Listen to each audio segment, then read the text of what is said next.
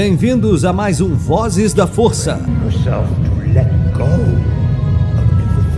Junte-se à União Star Wars e viaje conosco em mais uma edição.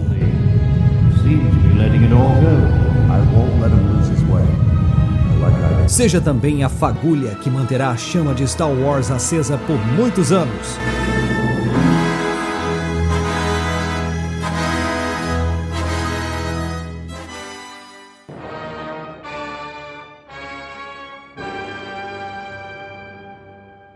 A VoodooLoja.com é uma loja que trabalha com a moda retrô, rock, custom e horror. São 11 anos da cena alternativa. Se você não conhece, visita lá. Tem no Instagram Voodoo Loja, uma das melhores lojas e parceira nossa. Isso é rock and roll puro.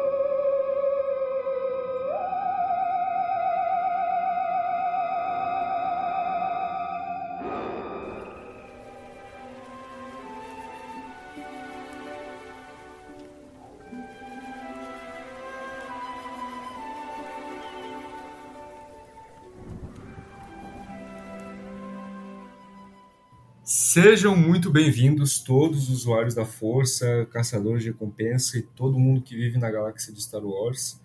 Que é o JP com mais uma edição do Vozes da Força, mais do que especial. Não só por conta do que a gente vai falar, mas também por quem também está aqui junto com a gente na mesa hoje das vozes. É, como a gente anunciou há um tempo atrás no Instagram, a gente ia cobrir, obviamente, todos os materiais da Alta República que é o novo projeto multimídia de Star Wars, que se você não sabe o que é, a gente vai explicar, fica tranquilo. E esse projeto começou a ser lançado em janeiro, está sendo lançado ainda e não sabemos quando que vai terminar, vai ser por um bom tempo ainda. E aqui junto comigo estão ilustres convidados, como por exemplo Samuel, o Sendo Resenha Wars, lá do Instagram. Fala aí, Sam dar suas boas-vindas. Ô, pessoal, é um prazer estar aqui de novo com vocês, gravando, né? E a gente vai falar aí de uma nova era. E promete, viu? Tá muito boa. Ao meu lado aqui também está um convidado que faz tempo que não dá a cara, ou melhor, a voz aqui no, no Vozes. A última vez que ele gravou, inclusive, foi um Vozes sobre política, que eu tive o desprazer de não participar, eu não pude participar. É, é o João Jedi lá do Diário Rebelde, canal muito, muito bom sobre Star Wars. Fala aí, João. Todos os Wings reportem. E aí, galera, beleza? Vamos ficar altos com a Alta República. Essa luz, é claro que é Jedi. Ah, vocês pensaram que eu ia falar alguma outra coisa, né? Ai, não, mas eu tô empolgado aqui, gente, para conversar com esse timaço aí sobre Luz dos Jedi, sobre Alta República, essa nova era de Star Wars que, que não só está prometendo, como cumprindo muita coisa. Isso aí. E aqui também conosco está ninguém mais, ninguém menos que um convidado ilustre que já deu uh, as caras aqui várias outras vezes, principalmente quando a gente falou de The Mandalorian, que é o nosso queridíssimo Norton Domingues do canal do mesmo nome. Opa, e aí galera? Aver, Rainha e o resto nadinha. É isso que eu tenho para dizer. Concordo. E, enfim, começando aqui, galera. É... Primeiramente, eu vou perguntar para vocês é... o que, que vocês acharam, tá? Uma rápida análise do que, que vocês acharam é, do livro, assim, tipo, se foi bom para vocês, como que foi a experiência de cada um. É, fala aí sempre. Tipo, quando tu foi ler Luz do Jedi, o que, que tu esperava e se essas expectativas foram cumpridas? Quando tu leu, porque né, a gente estava colocando um hype muito grande na Alta República, porque era meio que um, uma versão canônica da, da Velha República, né? Então, é, o, como é que foi para ti? Sim, de fato, acho que quando a gente começou a receber informações, né, do que seria a Alta República e a gente viu as artes conceituais, né, e tudo que eles falaram que ia ser, que seria um tempo próspero, que seria o auge né, dos Jedi e tudo mais. É, então a gente já ficou bem hypado para isso. E só que assim, eu, eu não costumo é, é, criar muita expectativa, sabe? Eu gosto de, de ir sem muita coisa, é, sem ir esperando muita coisa, para que eu seja surpreendido. Né? Então foi assim com, com o livro Luz dos Jedi. E cara, eu gostei muito, muito do que eu li, né? da forma da escrita do, do Charles Soule. É, ele começa muito bem, né? E mesmo quando diminui um pouco o ritmo, né? Ele consegue prender a sua atenção porque você quer ir descobrindo as coisas, né? E a forma como ele vai colocando as informações assim é muito interessante, né? E o final acaba assim, né? Te dando um gancho aí para os próximos materiais que é excepcional, assim. Aí eu gostei muito, gostei muito mesmo. E tu, João, eu lembro que quando eu conversei contigo sobre, tu falou que estava muito hypado para a Alta República porque ia ser a tua chance de acompanhar diretas, diretamente um projeto multimídia de Star Wars, né? E aí tu falou que estava muito hypado é, muito por conta disso. Então, como é que foi para ti quando tu leu Luz do Jedi? É muito, muito curioso você lembrar disso, JP, porque eh, Star Wars é justamente toda essa conjunção de projetos multimídia, né? A gente vem desde lá da, dos longínquos tempos do nosso querido é, é, Sombras do Império, que foi meio que o, o, o pontapé inicial da, dessa, da, de toda essa transmídia de Star Wars. E a gente teve outras ocasiões de transmídia também com Star Wars, mas agora com Alta República a gente teria essa chance do cânone da Disney uh, apresentar uma, uma história nova, né, que, que beleza, que não está presa, no caso, quando eu digo nova, não está presa na, na saga Skywalker, no que a envolve diretamente, e ao mesmo tempo seria uma construção de um universo que a gente já conhecia no Legends, só que com diferentes olhares.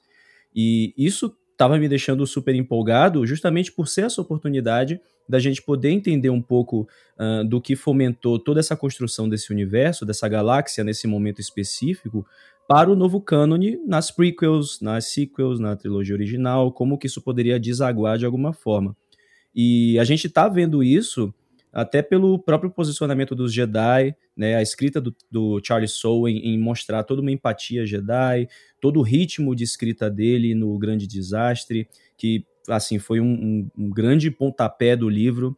E, e, o ritmo do livro também, como, como já foi falado, tem um, tem um momento ali de uma, de uma queda, mas ao mesmo tempo é para nos situar do que vem por aí, né? É bem para a gente entender esse período, entender o que está acontecendo com a Alta República.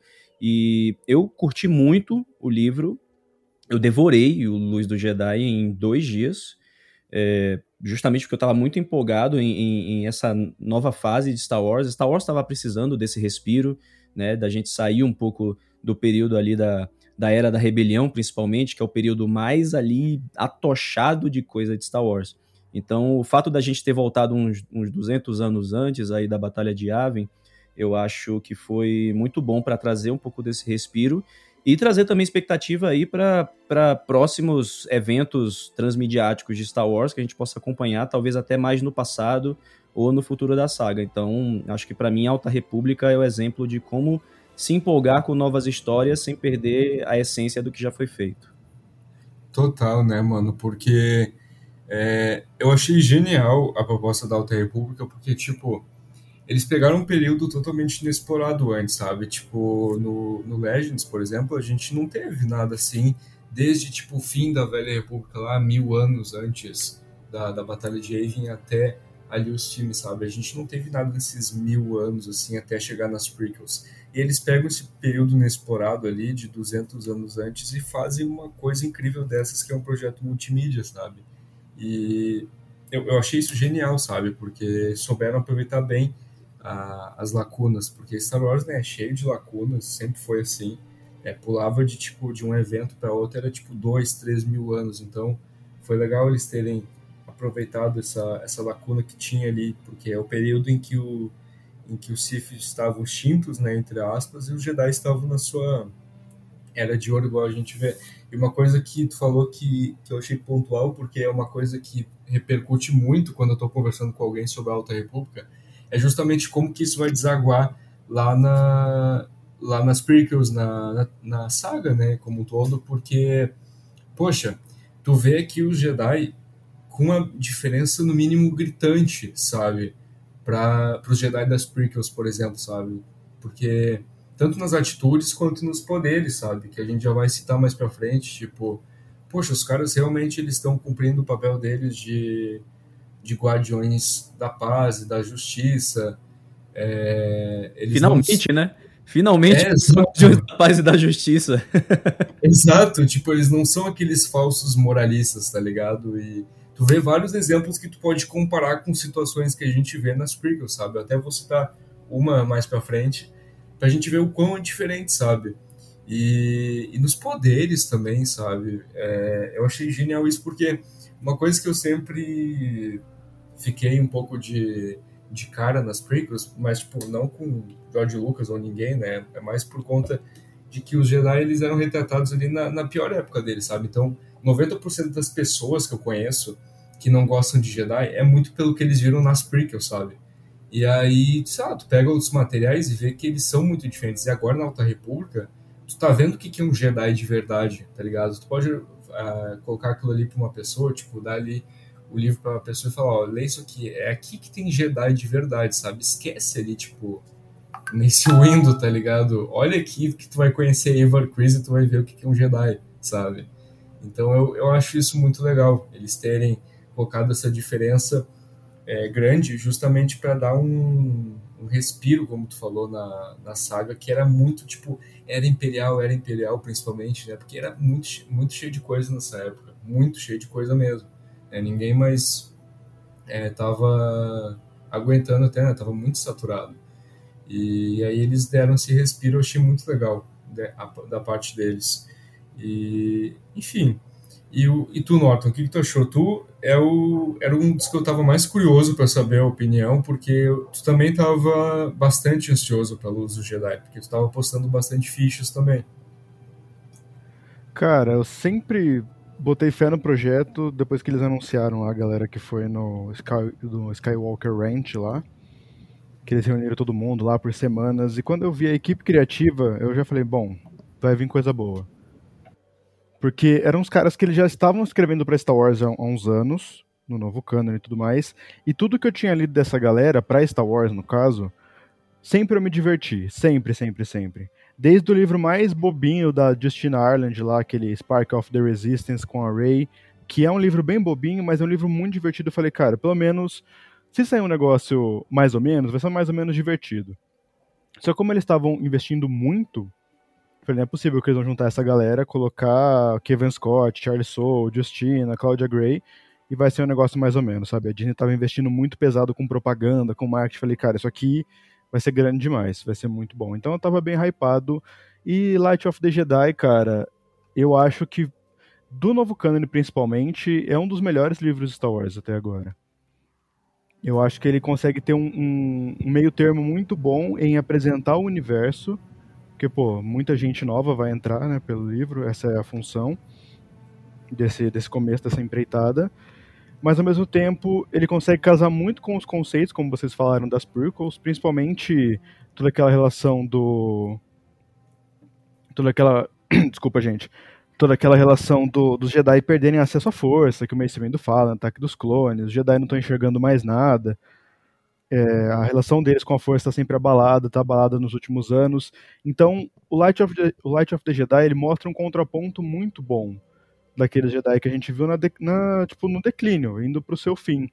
Só que ao mesmo tempo, eles deixam claro que a Ordem Jedi, apesar de ser estar no seu auge e patrulheiros e tudo mais, já tem umas coisas estranhas acontecendo, já tem uma, uma relação com a República ali que está começando a ficar mais forte, a, a, a chanceler está tentando juntar as coisas. Então, o trabalho para entregar para as prequels é muito bom.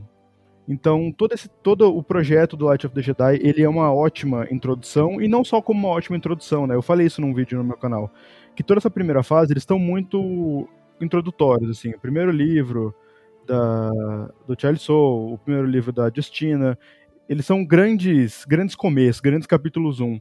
Só que ao mesmo tempo, o Light of the Jedi, eu acho que ele entrega uma aventura que ela fecha bem e fecha mostrando a verdadeira fraqueza do Jedi e ao mesmo tempo mostrando o verdadeiro, o verdadeiro poder do Jedi. Então, Light of the Jedi eu acho maravilhoso.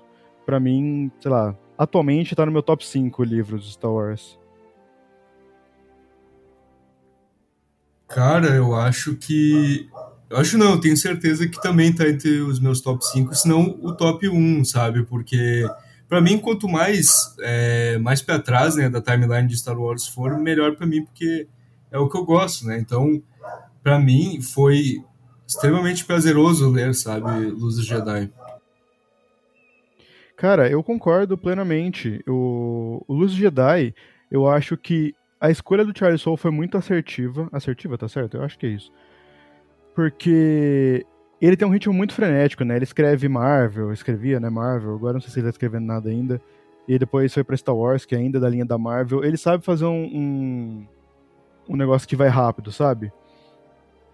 E ele entrega muito bem o começo, como o, o, o Sam falou, que mesmo com a barriga, você tá muito interessado naquela história, porque o começo é tão frenético, ele te entrega todos os personagens. Ele faz um trabalho muito bom de te entregar o ponto de vista de cada um daqueles personagens numa ação frenética de minutos. Então, ele, ele meio que dá uma, uma. Como se fosse um filme, sabe? A gente tá vendo a ponte de comando, depois a gente tá vendo dois Jedi salvando pessoas no chão.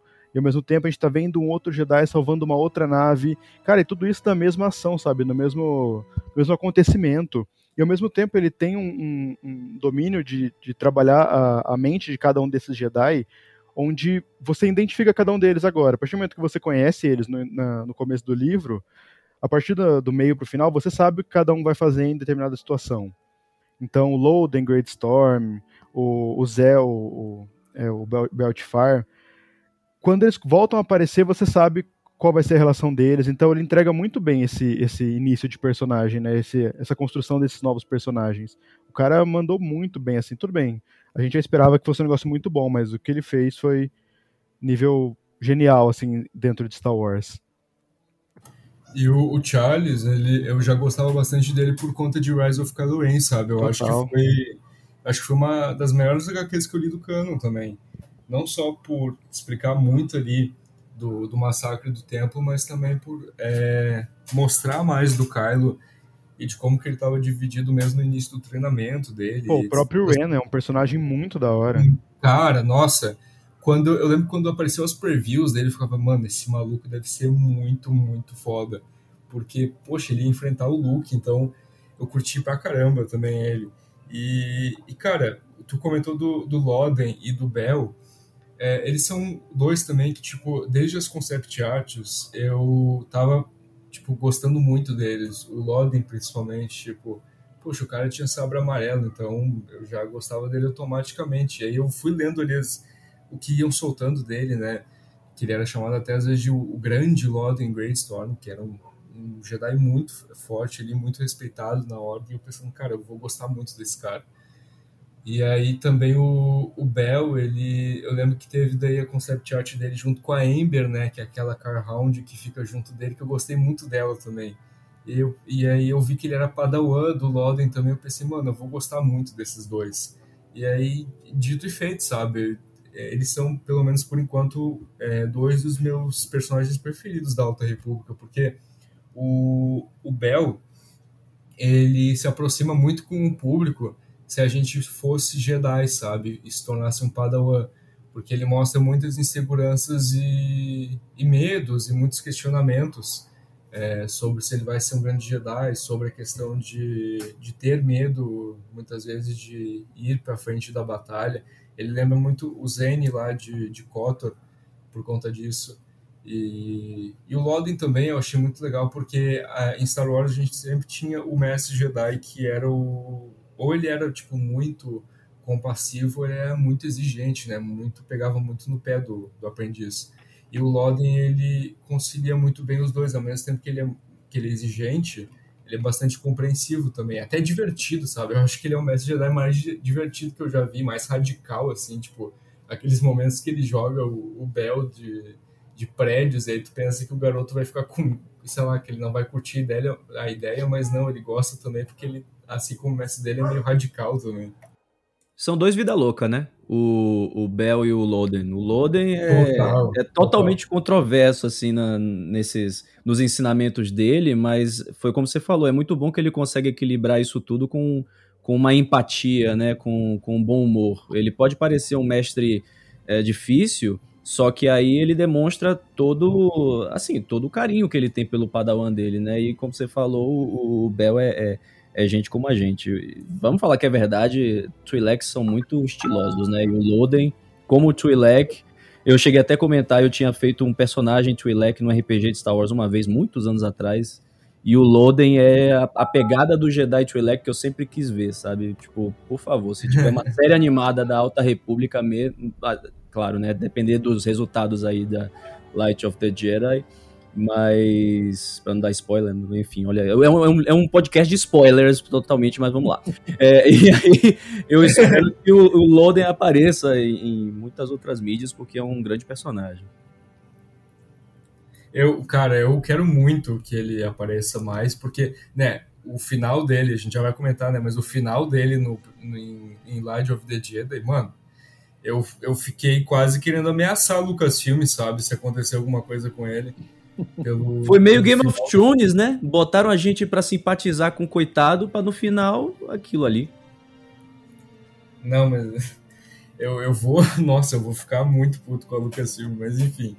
É, e aí, cara, é, inclusive, é, vou até pedir pro, pro Norton, porque ele comentou também sobre a Justina Island e os caras, a equipe que está à frente de High Republic, né?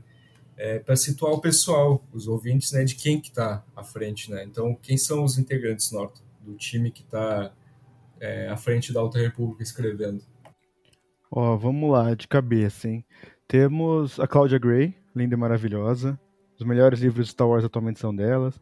São dela, Mestre Aprendiz, uh, Leia, Estrelas Perdidas e por aí vai. Temos o Kevin Scott também, que estava cuidando bastante das HQs da ID, IDW, é isso, né?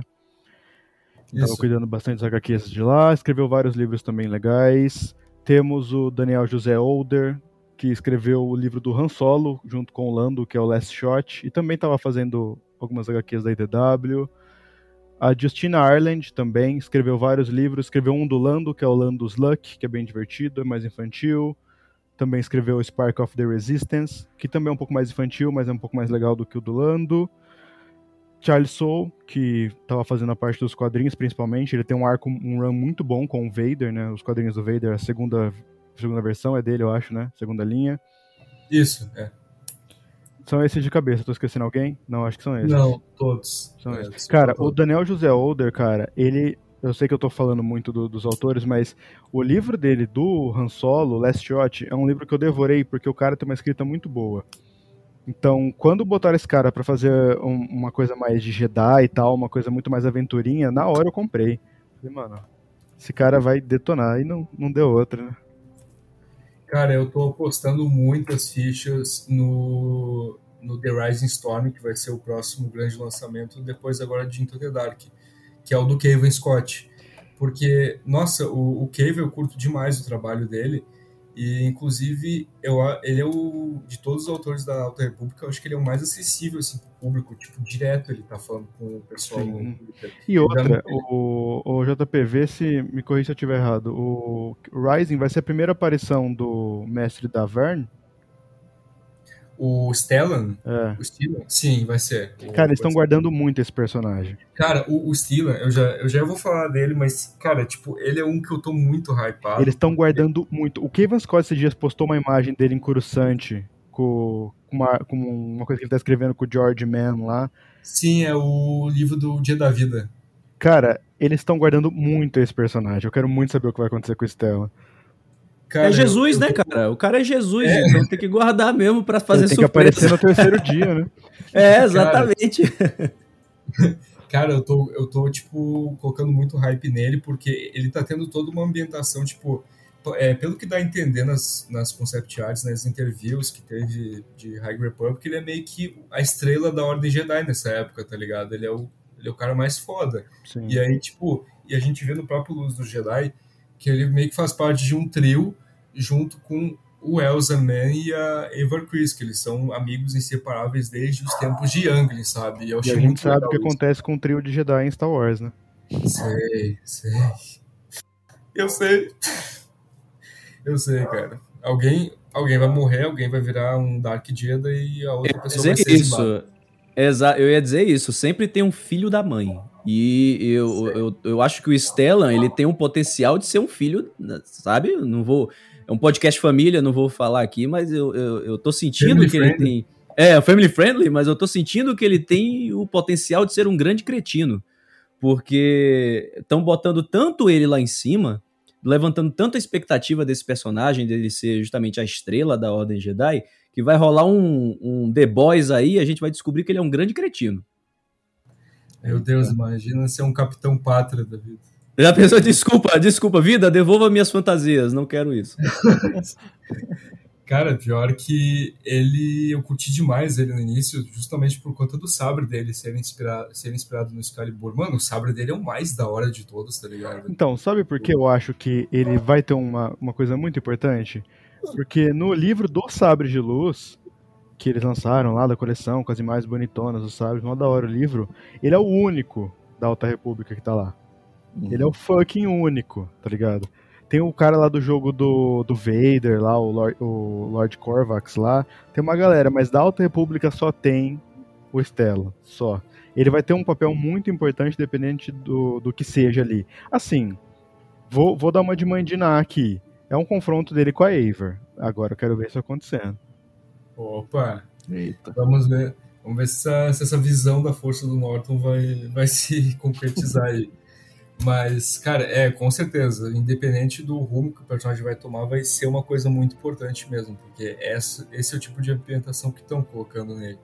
E agora, é, falando sobre o período da Alta República, né, para quem não sabe, é, ela se passa, como a gente falou, né, 200 anos antes da saga, tá? É especificamente 232 anos antes da Batalha de, de Yavin, antes do episódio 4, e então é 200 anos exatos antes do episódio 1. E aí, é, pode falar aí, João, pra gente os materiais que já saíram até agora?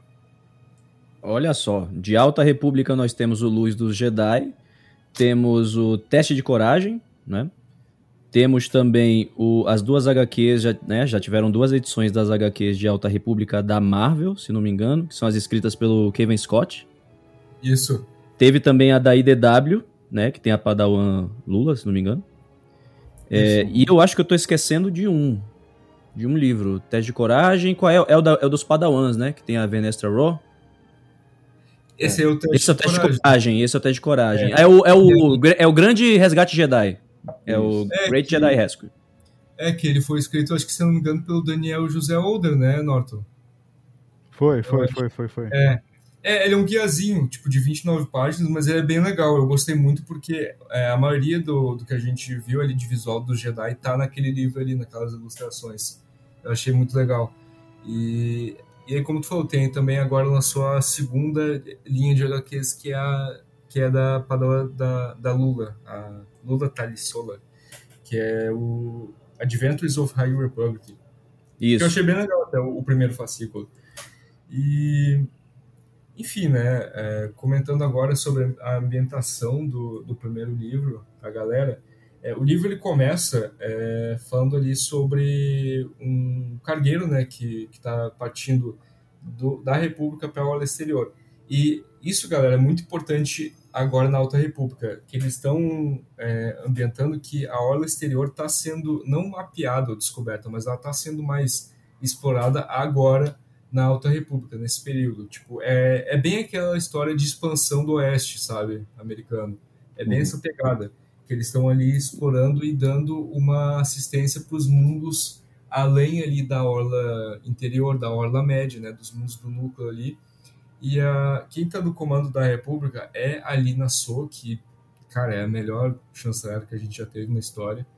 É, e ela está querendo unir todo mundo, é, trazer todo mundo para a República. Quem não estiver fazendo parte dos, do, da República, ela sempre quer trazer para os planetas ali que fazem parte. E aí tem até o lema, né, que é citado várias vezes no livro, que eu até pensei em tatuar já, que é o We uhum. Are All the Republic, que é uma frase linda que meio que substituiu nesse livro o May the Force Be With You, sabe? nós todos somos a República. Eu achei lindo, sabe? É o This is the Way desse livro, né? Também. Total, né? total. Cara, e... E, e... é muito bonito porque não é simplesmente uma, uma frase jogada, né? É, a gente vê, ainda mais nesse início, que quando começa a acontecer é, as emergências, né? E a gente vê que o pessoal começa a correr atrás, é, em ajudar o pessoal que foi atingido. Você vai vendo que em cada situação eles vão ajuntando forças, né? Para eles conseguirem é, é, resolver ali e, e ajudar todo o pessoal. E aí o, o, o, Charles Soule, ele fez uma coisa muito legal porque ele vai é, introduzindo essa frase, né, em, em, situações ali que são é, que é bem é, são, são bem fortes, né, marcantes, né? Então você liga a frase ao acontecimento, né? Isso vai ficando é, ele ganha uma potência maior, né? Então um peso, quando, né? Isso, quando vai ficando dramático e aí você associa essa frase né? E aí tem algumas, é, algumas horas que é, a pessoa vai falar a frase, mas antes de ela terminar, ela morre porque ela salvou determinada, determinada é, situação, né? Então, é, conforme vai passando as situações e essa frase vai sendo repetida, né? E, e aí você vê como que tá é, a galáxia nessa parte, nessa era nova, né, que está todo mundo unido de fato, então não é só uma frase, né, mas é uma ideia, né, é, uma, é um ideal, né. Então a gente vai vendo que nesse início você você se apaixona pelo pelo We Are All the Republic, né. Dá vontade de gritar junto, né? Ah. Exatamente. Dá vontade de falar junto em todas essas situações, porque a, a gente, o, o Charlie Soule é tão bom, né, nisso que você falou de de envolver a gente na história e, e do sentimento dos personagens e de todo, todo o perigo que está em volta da história, né? Os riscos, ele, ele, ele deixa os riscos da história muito tangíveis para a gente, né? Aí a gente acaba literalmente fazendo parte da história, de tudo que aqueles personagens estão sentindo. Então, quando a gente uh, vê um lema, né? Vê tudo isso que a gente está tá lendo uh, envolto em um, uma frase que signifique união, que signifique você estar junto com esses personagens para que tudo dê certo, você, como tem a empatia por esses personagens, você quer falar junto, você quer correr atrás junto, você quer estar tá lá junto com os Jedi meditando para não dar ruim na galáxia, entendeu? Então, é um espírito coletivo muito legal que eles conseguiram tangibilizar nessa história e que a gente não vê depois, né? A gente vê é, é desgraça, destruição, é, dedo lá e gritaria nas prequels. É isso que a gente vê. Cara, é, eu, isso só me faz aumentar ainda mais o, a, o questionamento que tá todo mundo se fazendo, né? De que quando que deu a merda toda, quando é que deu errado para passar disso para aquilo que a gente vê nas prequels, né? Porque a gente vê, como o próprio Sam e o João aqui falaram, que a gente vê que a República, ela realmente é um farol de esperança para outros mundos que estejam em, em agonia, que não tenham assistência. Os Jedi são realmente vistos como heróis na galáxia e esses dois eles estão realmente trabalhando juntos numa relação simbiótica, sabe? Eles não estão tipo se alfinetando igual a gente viu nas prequels, né? Tipo o Indo é, meio que alfinetando o Senado e os próprios senadores também é, não confiando muito nos Jedi. A gente vê que realmente dá uma relação mútuo entre eles. Eu acho lindo quando a Alina Sola tá refletindo sobre isso lá na cabine dela. É, e ela fala, tipo, com todas as letras. Eu lembro que essa frase ficou marcada na minha mente quando eu tava lendo, porque realmente eu achei muito impactante que ela fala que ela ama os Jedi de verdade, sabe? Porque para ela são como irmãos da República. E por, por essa e outras razões que eu achei a Lina sua melhor chanceler da história que a gente já teve em Star Wars até agora porque a gente vê que ela realmente tem amor pelo que ela faz, tá ligado? Ela realmente tá querendo ajudar todo mundo, ela não tá só ali no cargo de chanceler porque foi eleita e aí quer tirar um proveito disso. É, ela realmente quer ajudar os outros, sabe? Tanto que ela tem né, as grandes obras que são os trabalhos que ela quer fazer para é, aumentar essa influência da República e para trazer mundos para a mesma, sabe? E aí tem, por exemplo, a, os poços avançados dos Jedi em cada planeta, como tem lá em Elfrona, que a gente vê, né? O, o Loden, o, o Bell, o, o Porter Ingle também lá, a Indera. E, e, tem outros mundos também que tem esses postos, como Kashyyyk, Munkala. E aí tem a, a famosa Starlight, né, farol estelar, que tá tendo muito hype, né, em cima dela por conta de que é nesse livro que ela vai ser inaugurada e aí é adiado por conta do, do grande desastre. E então tu vê que realmente a Lina Sola quer ajudar as pessoas, sabe? Ela não tá ali porque falaram, ah, tu daria uma boa chanceler e tal, e ela só ficou tipo, ah, realmente, então eu vou tentar. E aí ela tentou a carreira de chanceler. Não, ela tá desde cedo, né? Ela fala que a vida inteira dela trabalhou nisso, que ela almejou isso e que ela quer fazer o melhor dela, sabe? Então tu vê que realmente a cada dia que se passa ali, a mulher tá sempre dando suor, o sangue dela para ajudar a República, sabe? Eu acho lindo isso porque aí a gente compara, sei lá, com o Valoro nas Prickles, sabe? Que aceitava propina, sabe? Exato. Eu tenho uma teoria, eu tenho uma teoria sobre isso. É, não, assim, a Alina So, ela é uma grande chanceler. Ela é, é o exemplo que a gente tem na Alta República de como um chanceler deveria se portar. Mas ela é uma chanceler. Então, o governo dela vai acabar um dia, né? É, eu acho que por a gente ter os Jedi tão próximos dela, a gente vai ter até uma visão da Ordem Jedi de como a República deveria ser. E aí eles vão começar a se coligar ainda mais com a República, já que temos à frente da República uma chanceler que se importa definitivamente com a população, que tem ideais progressistas, que, que pensa eh, na expansão pelo coletivo e não pela melhoria de alguns poucos, sabe? Ela pensa na maioria, ela pensa num, é, em todos sendo beneficiados por essa expansão galáctica, né? Então ela tem esse ponto de vista, os Jedi podem ir se alinhando com ela dessa forma e assim ficando cada vez mais, entre aspas, subordinados à República, que é o que a gente está uh, começando a ver em, em, Alta República, né? Todo esse posicionamento deles. Eventualmente, os Jedi podem ficar presos a esse tipo, a esse tipo de subordinação, porque o governo da Lina Sou vai mudar. Pode acontecer alguma Exato. coisa, né? Pode vir algum outro chanceler, outra chanceler, é, a, a, instituição república se mantém, mas os governantes se mudam. E aí, quando você tem uma organização que teoricamente está à parte da república, mas mantém um alinhamento com um determinado governo, e aí fica mais presa a esse governo, e quando muda, a, a, a figura muda completamente, se você já tem essa instituição já um pouco coligada a esse governo, é difícil desassociar. Então, Exato, tu vai ficar é, é, os Jedi, eles começam a ficar mais submissos, né? assim, é, é completamente, assim, teoria aqui, achismo, é, podem interpretar da maneira que, que for melhor. Mas eu acho que os Jedi acabaram tão otimistas com o governo da Lina So que eles meio que se prenderam à República e não viram que lá na frente isso poderia dar ruim, entendeu? Que aí eles não teriam a autonomia que eles tinham antes.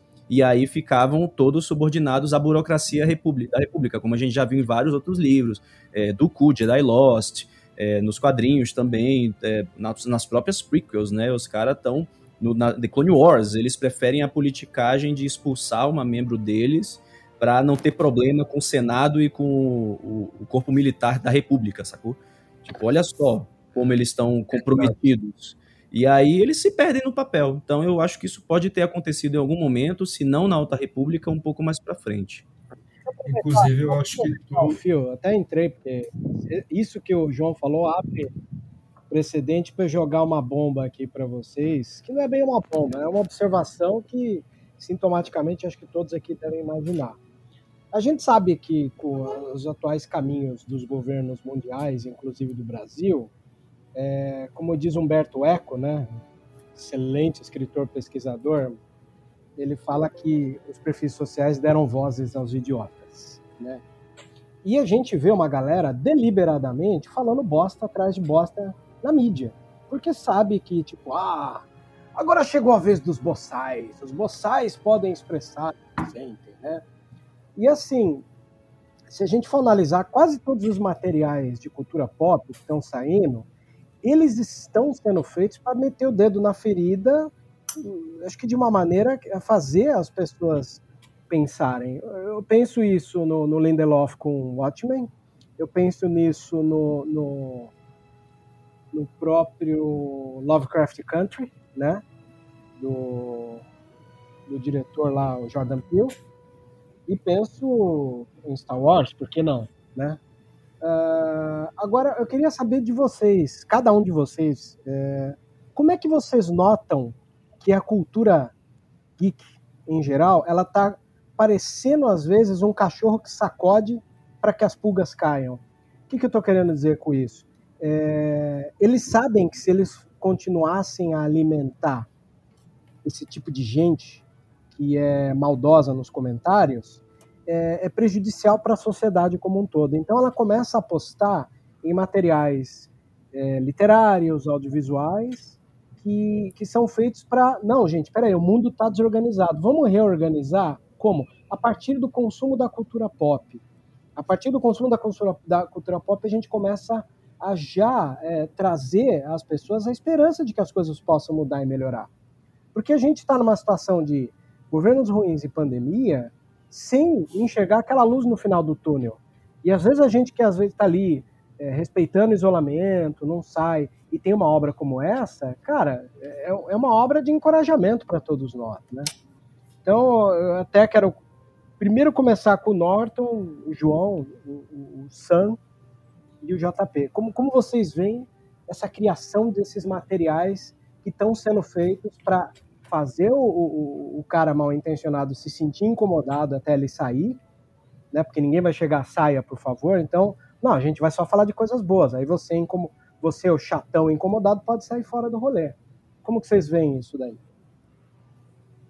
Cara, é um processo que principalmente a Disney, na verdade mais a Lucasfilm tá, tá batendo o pé nisso, porque, na minha humilde opinião, os caras precisam ser mais claros, entende? Porque, pô, que é uma coisa mais literal do que o Indiana Jones batendo em nazista, certo? Mais literal que isso é, sei lá, quase impossível. E mesmo assim, isso continuou sendo mantido, sabe? Esse tipo de comentário, esse tipo de, de pessoa que não, sei lá, não é nem não, interpretou, eu acho que, sei lá, não, não pensou no que viu, alguma coisa assim.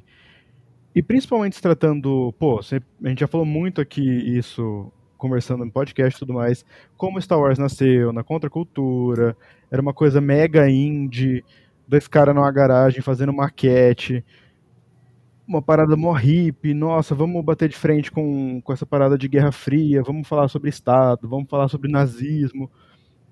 Tá no DNA, sabe? Nasceu disso. Uma aliança rebelde com pessoas e aliens lutando contra um, um, um império todo uniforme, assim. Então, e muita gente, aparentemente, agora eu vou falar do meio de Star Wars, muita gente assistiu, consumiu isso por anos, mas aí quando é confrontado aqui, cara, você tá ligado que o George Lucas tá falando de nazismo, tal, acha? Como assim? Você entende? Então, eu acho que tá rolando uma luta, uma luta não, uma, uma atualização para deixar cada vez mais claro. Quando o João vem falar da, da, da Lina So como uma coisa mais progressista de expansão, de abraçar todo mundo, é, é uma coisa literal, entende? We Are All the Republic é tipo, nós somos, nós somos todos a República. Cara, eu soltei no, no, no, meu vídeo falando sobre os Jedi como uma coisa mais pé no chão, uma coisa mega social, com outposts, com comida pra galera. Nossa, desceram, desceram sarrafo em mim. Como assim, Jedi, guerreiro social, guardião social? Falei, Pô, vocês não entenderam o que é um Jedi, então. Concordo, concordo. Tanto que assim, eu, eu não lembro de outra obra literária de Star Wars que usa o termo favela, né? Ele, e nesse fala de favela. E se fala do, daqueles. Como é que chama aquele outro público, o Ag, que sofreu o ataque da, da, da tempestade no, nos 30% do livro? Ah, eu não lembro do outro. Hetzel. Pode falar, JP. Tá falando de Hetzel Prime, o planeta lá? Não, o segundo planeta. É, é o planeta que tomou o ataque da tempestade. Ah, é o Frona? É... Não, não. É, é, o segundo. É eu, eu, eu sei qual é, mas também nome eu sou péssimo. Um bicho. sistema eles conseguiram pegar, que é o Hetzel, e o outro sistema eles não conseguiram. É, então. Foi, que não rolou. Ah, que, foi, que os Nairo chegaram a atacar também. Isso é a primeira Não foi o. Mostra... Não foi Iria, não foi Eriadu, planeta natal do Tarkin? Que não, o não, não, não, não. É logo depois. Eriadu foi depois. É, é, é logo, é logo depois de Hetzel, assim. É. é logo depois. Ah, não é o é, Abdalis? Isso, isso, isso, isso, isso. Certa cara, resposta. É muito bom. E, cara, Abdalis, você vê que os caras estão comentando que, tipo, quiseram sair de um esquema político e ficou uma parada meio de riqueza, uma, uma coisa tipo, ó, vocês se viram aí, não vão mais participar. E eles acabaram se ferrando primeiro ali, né, cara? Foram os que confrontaram os Nihil em primeiro lugar ali. Então, é, por que, que eu lancei essa pergunta aqui? É porque, cara, é isso aí que, que o Norte acabou de falar, cara. Os caras metem o louco e fingem que não é com eles. Mas é, cara. É com eles. A obra tem confrontado a cada dia mais e vai continuar confrontando. Porque, cara, tá lindo o que a gente tá vendo nesse livro. E é só o começo, né? João, se quiser. É aquela coisa, né? Não, é isso, é aquela coisa. É, não é, eu não gosto de ler o que está escrito nos balões, eu gosto de, dos desenhos e da briga. Né? É o que muita gente, infelizmente. É, é, o que muita gente, infelizmente, acaba consumindo, né? É, lendo quando, quando tá pegando todos esses produtos culturais. E a gente, não a gente, mas assim, infelizmente, muitas pessoas acabam não absorvendo a mensagem que está ali, né? Que, que foi como o Norton falou, como o Vebs posicionou na pergunta dele, os Jedi, eles são inspirados em toda uma cultura oriental de monges budistas, de, de pensar no coletivo, no todo, é, e, e você ter toda uma visão de que há pessoas que precisam de ajuda muito mais do que outras pessoas. E que não é porque essas pessoas precisam de ajuda e de direitos que isso vai boicotar as pessoas que já têm esses direitos, né? Então, é, a gente está indo por um tema muito mais profundo, mas voltando para o Luz dos Jedi, o que é, que é a luz dos Jedi, justamente? É toda essa esperança que eles espalham pela galáxia, é todo esse sentimento de, de fé que vai rolar, de que vai dar certo, sabe? Eles são os heróis do momento, eles são ah, o, o topo da cadeia de esperança da galáxia, porque eles são capazes de ter essa empatia por todas as pessoas, independente de onde elas vivem, de onde elas é, o que elas consomem, o, quem elas são, a raça delas. É, eles estão traduzindo no Espírito Jedi, em Luz dos Jedi, o que é preciso se fazer para que a gente tenha um, uma comunidade unida, para que a gente tenha um, planeta, falando aqui do nosso mundinho, pequeno planeta azul Terra, é, mais voltado para todos, né? E não, não quer dizer necessariamente que voltado para todos quer dizer que um ou outro vai ficar desassistido ou que um que já está assistido vai ficar na mão. Muito pelo contrário, todo mundo se ajuda. É preciso ajudar quem está lá embaixo primeiro para que todos possam se ajudar quando todos chegarem lá em cima. E os Jedi estão sendo esse raio de esperança. Às vezes, é, como a gente já viu em outros materiais de Star Wars, os Jedi perdem o seu caminho. A burocracia atrapalha, porque eles eles acabam deixando é, a, toda a corrupção, tudo que a gente tem do, do, do, espírito da República se deteriorando, e eles vão junto com isso. Mas em Light of the Jedi a gente não tem isso. A gente tem uma visão de utópica. Né? Eu vejo o Light of the Jedi como, como um livro de utopia. É a República que a gente sempre quis ver, são, é a chanceler que a gente sempre quis ver, são os Jedi que a gente sempre quis ver. É meio que um, um suspiro de otimismo para a gente que está nesse momento tão tenso da nossa história mundial, nosso pequeno planeta aqui, e aí a gente pode ter esse momento de pensar, poxa, poderia ser melhor. E os Jedi estão trazendo essa luz de poderia ser melhor tanto dentro do livro quanto fora para nós fãs. Tive uma uma face dos Jedi que a gente não viu antes, né? A gente a gente não estava vendo os Jedi tão altruístas nas prequels quanto a gente está vendo agora em, em Luz dos Jedi. Tem uma, uma cena bem interessante que é, é, ela fica ainda na primeira parte do livro, né? Que é quando a, a Varkris, ela ela faz aquela conexão, né, com todos os Jedi e eles precisam mover, né, o, aquele tanque de, de Tibana que está indo em, em, direção a um dos sóis de, de, de né? E aí ela pede, né, para a nave né, de comando é, onde ela estava, para deixar ela ali e eles irem embora, que ela vai fazer a conexão com todos os Jedi e todos vão fazer uma, uma força conjunta, né, para através da força mover aquele tanque, né, e que ele não exploda e, e, e mate muita gente. Só que um dos é, um dos engenheiros que está lá na nave, ele, ele passa a transmitir é, o que está acontecendo. Então, toda a galáxia, elas, elas conseguem ver o esforço de todos os Jedi, né? para mesmo que a sua vida, é, se ela for tirada em prol de salvar milhões, eles estão dispostos ali a fazer. E até uma coisa que o Capitão Bright fala com a fala com a com a, a Varkris, né?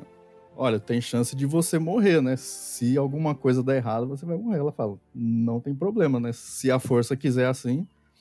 Mas ali a gente vê que toda a galáxia ficou sabendo, né, do esforço coletivo de todos os Jedi para livrar, é, para salvar aquela parte ali de, de, de Hetzel. E aí é mais, uma, é mais um ponto que a gente vê que a, a, a união que a, que a Lina So tá tentando propor como ideal, ela tá funcionando. E todo mundo tá vendo que ah, é Jedi, é, é capitão da República. A maioria ali, eles estão realmente fazendo um esforço né, para que todos sejam de fato a República. Né? Então, é, é você parar de pensar tanto em si mesmo, né? Em prol dos outros. A gente viu diversas situações no início do livro, né? Que o pessoal dá a vida em prol de outra pessoa, para salvar outras pessoas, né? Então, esse é um sentimento que a gente vê que está faltando muito, né? É, hoje em dia o pessoal está muito, é, tá muito egoísta, né? O que vale é o seu ponto de vista, o que, o que vale é a sua realidade, é, a realidade do outro não vale. E se tiver é, é, ideias diferentes, Deus nos acuda, né? Então essa essa luz dos Jedi, essa é, essa esse sentimento de, de união, né? Isso isso isso tá precisando, né? Tá precisando muito. E a gente é, a gente primeiramente tem que estar tá disposto, né? A, a, se abrir para essa, essa possibilidade, né? De a gente se unir, de é, apesar das diferenças que a gente possa ter, né? Que né, o mundo é muito grande, né? E todos fomos criados de maneiras diferentes, mas a gente tem que encontrar um ponto ali onde a gente consiga dialogar, né? Que haja respeito, que haja uma ajuda mútua, que a gente consiga olhar numa mesma direção, né? E apesar das diferenças, a gente, a gente conseguir chegar lá, né? Então, assim, é, é um material excepcional, né? E a gente tem que, que compartilhar porque isso tem que chegar para as pessoas, as pessoas têm que ver, têm que ler e tem que ser confrontadas, né? Porque com certeza é, é, um tapa na cara da gente também, né? Mas quando a gente é confrontado, a gente a gente é, é desafiado e é levado a uma mudança, né? Então é um, é um agente de mudança e para mim é um material excepcional. JP?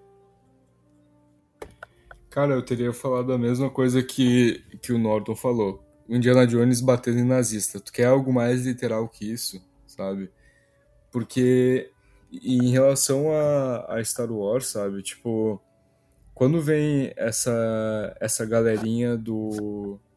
Ah, eu vim. É, é muito aquela galerinha do tipo, ah, eu vim aqui pra ver Star Wars, pra, pra ver conteúdo de Star Wars, não política.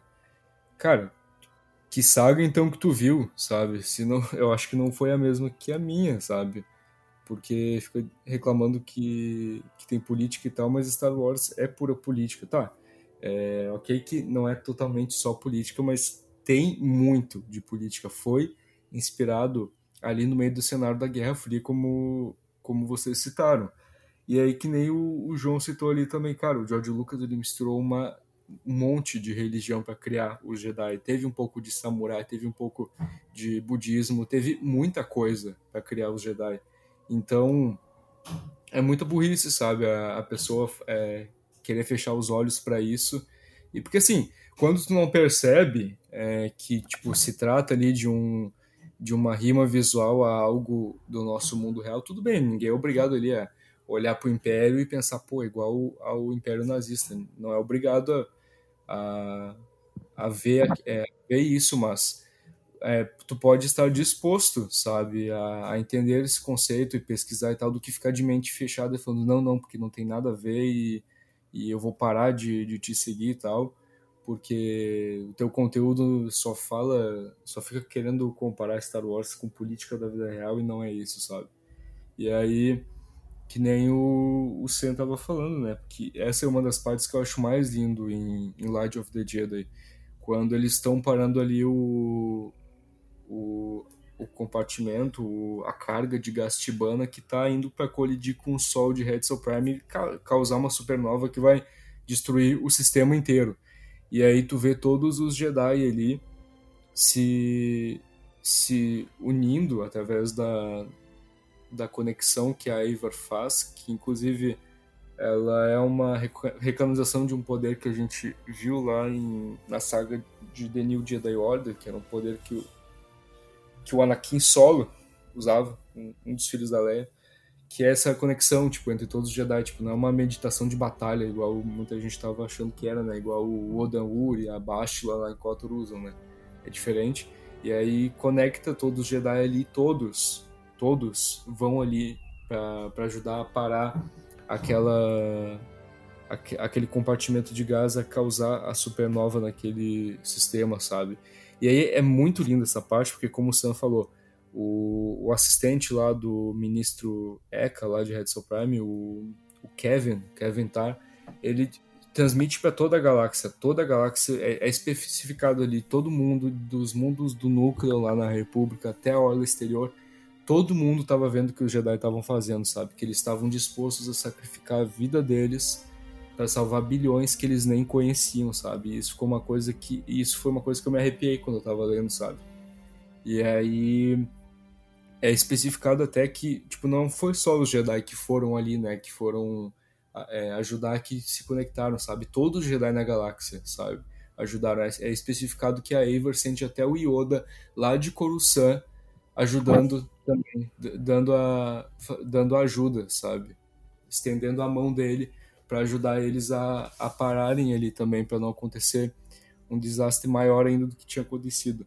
Então, é, é aquilo que o, que o Norton falou no, no vídeo dele, né? Do, dos trabalhos sociais que os Jedi estão fazendo. Tipo, olha só esse exemplo, sabe? Eles foram lá e foram estavam dispostos a arriscar, dispostos não, eles arriscaram a própria vida para salvar bilhões e bilhões, sabe, que eles nem conheciam, né? E como o próprio Stanley falou, que o Capitão Bright ele vai lá e fala para Eivor, cara, vocês têm chance de morrer. Até o Elzar tá junto nessa conversa, eu acho também.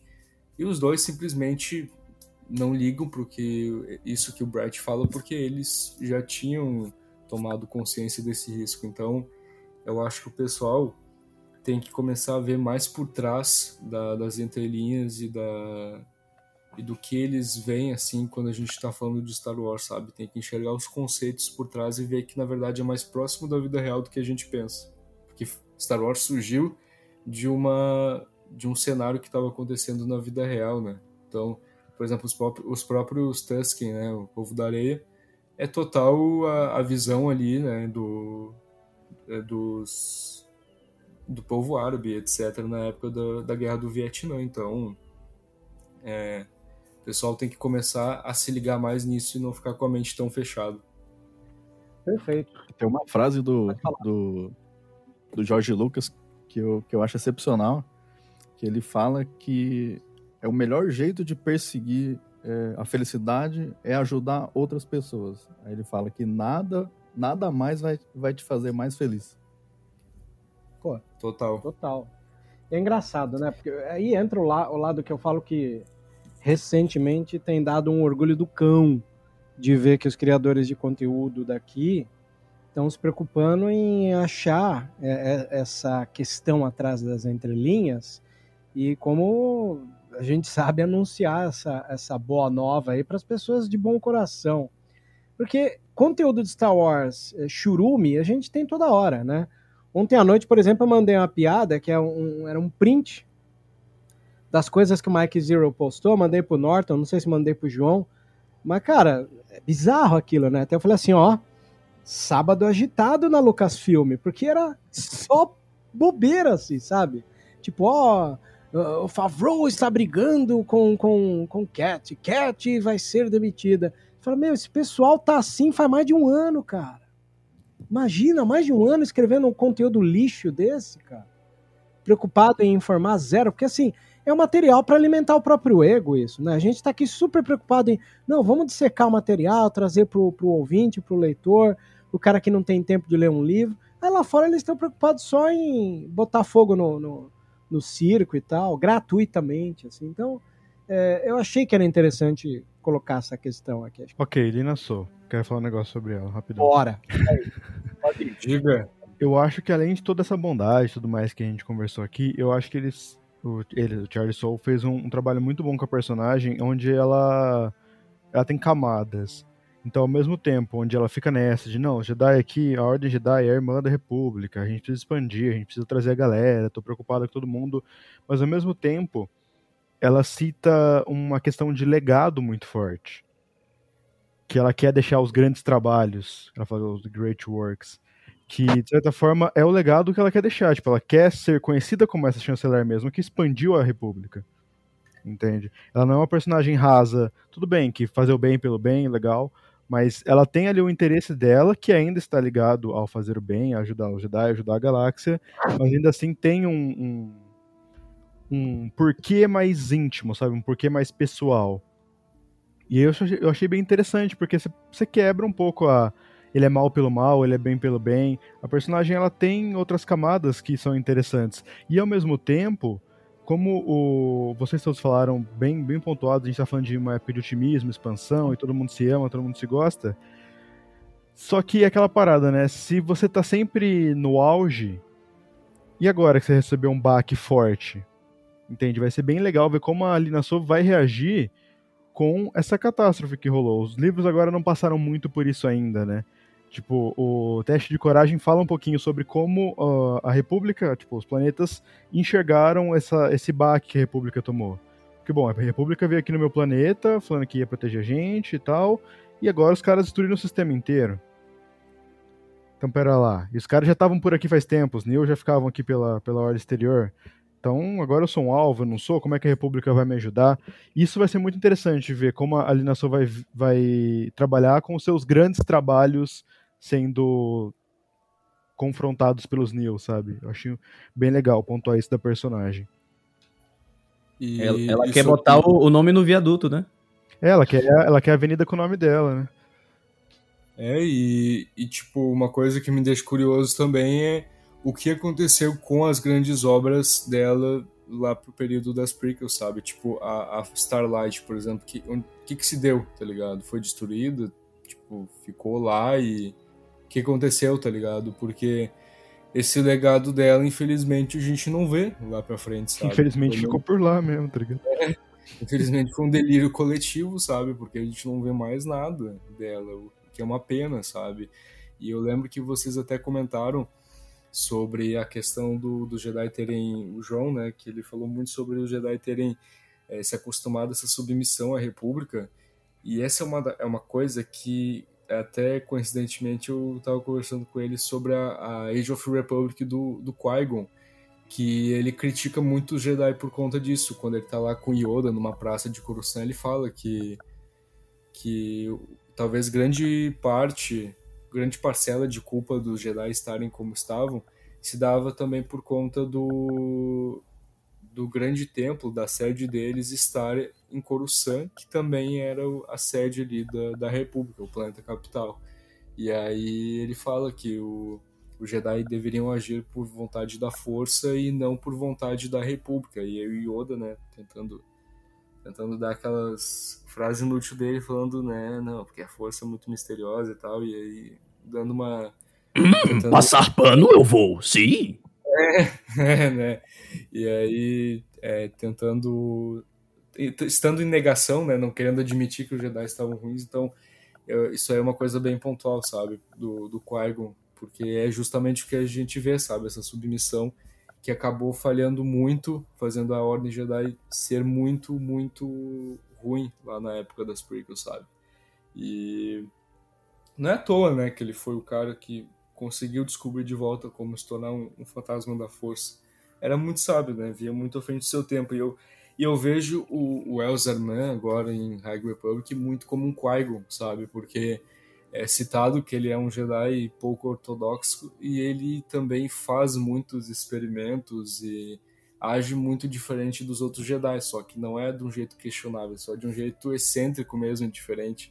Tipo, tem aquele momento e tal que eles estão lá é, montando aqueles vários e vários droids, né, pra fazer aquela varredura, e aí tem um droid que acaba ali no meio do espaço se, se desconectando, e aí ele é, conecta ele de volta com a força, né, e a, a Eivor dá tipo uma olhadinha meio que de ao mesmo tempo que ela tá repreendendo ele, ela tá se divertindo. Daí ele fala, né? Ah, é, os Jedi eles têm essa, essa visão de que tu só pode usar a força é, em casos muito necessários. Daí ele fala, ah, eu penso que, tipo, se a, a, é, a força não vai acabar, então tu pode usar para qualquer coisa ela. Acho que chegou num ponto que o Yoda só largou de mão, sabe? Tipo, eu vou falar difícil aqui mesmo, aí vocês tiram alguma lição disso aí, se não tirar também, beleza. Valeu, é nóis. Tá velho, né, cara? Ele tá idoso, não tem mais que prestar conta pra ninguém, tá no é, me processa.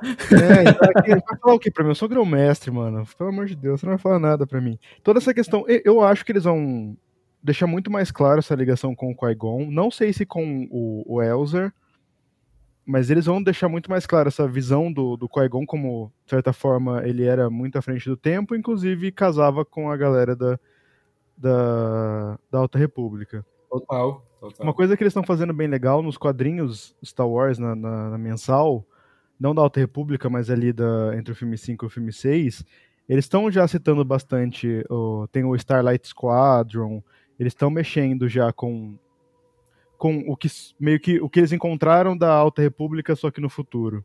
É o que dá para fazer, né, querendo ou não. Mesma coisa o quadrinho do Charlie Soule, The Rise of Kylo Ren, dá para ir tampando esses buracos e fazendo uma linha contínua assim entre, entre as eras. Tá funcionando, aparentemente. É, inclusive teve até referência ao, a um possível é, um possível é, ancestral, não, descendente do Markion Ho, o, o Burning Ho, que a gente vê lá dando problemas pro, pro Tarkin na edição é, mensal. É, que ele, ele, ele meio que tem uma treta pessoal ali, né? Talvez muito histórico aí do que os Nile fizeram em Eriadu. Né? E a gente vê, e, e aí a gente vê que realmente os materiais de Star Wars estão se conectando muito, sabe?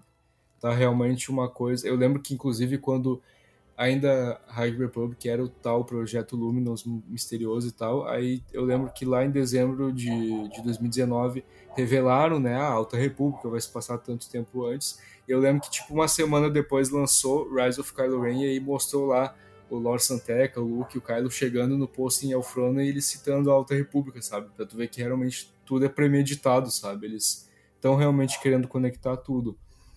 E agora, é, eu queria puxar mais a, a pauta para um outro aspecto muito interessante sobre a Alta República e de de Luz do Jedi como um todo, que é os vilões, né? O que a gente já citou aqui um pouco até agora, que é os Nihil, que a gente estava falando, ou os, os Nihil, que são os inimigos da, da Alta República, pelo menos na primeira é, fase que tem agora do projeto. É, tu quer explicar para o pessoal, Norton, é, o que, que são os Nihil, pelo que a gente sabe até agora?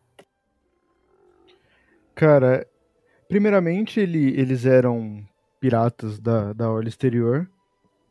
Então, isso é muito, isso é muito curioso, né? Deixa eu fazer um parênteses. Eles são piratas ali da Orla Exterior, um grupo relativamente grande, num, num nível espacial assim. Eles são compostos de três, de três líderes com o Mark Rowe como o olho da tempestade, né? Então, ele seria mais um guia ali do que um dos líderes. E o Mark Rowe ele tem esse nome de Olho da Tempestade porque ele é o cara que faz as rotas bizarras do hiperespaço que os Neo usam. Então eles fazem umas rotas malucas que a República não tem acesso e por isso que eles são bem sucedidos no, no, nos saques e, e pilhamento que eles fazem. Então eles somem do nada, aparecem do nada por rotas malucas. E o interessante dos Neo é que agora, com a. Por exemplo, eles estavam ali a, na orla exterior agindo. Com a República chegando na orla exterior, ou seja, com o Starlight Beacon sendo colocado ali, planetas entrando, literalmente, não literalmente, mas figurativamente foi jogada uma luz nesse problema. E os Neo agora de piratas, baderneiros e saqueadores, agora eles viraram uma ameaça direta para a República e o Mark Rowe, ele meio que já queria isso porque tem todo um mistério envolvendo, aí depois vocês quiserem tocar esse assunto pra frente. Então, basicamente, os Nils são piratas bem agressivos e assassinos que pilham e queimam tudo da orla exterior que agora vão bater de frente com a República, principalmente naquela, naquela parte ali, porque querendo ou não, a República chegou agora e os caras vão agora entrar dentro da, da lei da República. Então, principalmente é legal que nos quadrinhos eles falam um pouco dos HUDs também, entrou uma aventura dos HUDs que vai ser bem interessante acompanhar. Então, meio que a criminalidade na orla exterior agora vai ter um problema muito grande com a República, principalmente os New que tem uma chave muito importante aí contra os Jedi, contra a República. Os Nair, eu gostei muito deles porque é uma coisa muito muito fora da caixa, né? Não é aquilo de Dark Side, sabe? É, é uma parada nova, né? Tanto que o, o próprio Charlie Soule ele falou que os Nairus surgiram de uma pergunta que ele fez pro pessoal da pra equipe da Alta República, né? Do que, que um Jedi tem medo que não seja um Sith? E aí surgiram eles, sabe? é justamente uma galera que, tipo, não tem um código de honra exato. Porque, tá, a gente vê que eles, é, como tu falou, eles são separados ali por grupos, né? Tem uma hierarquia, mas...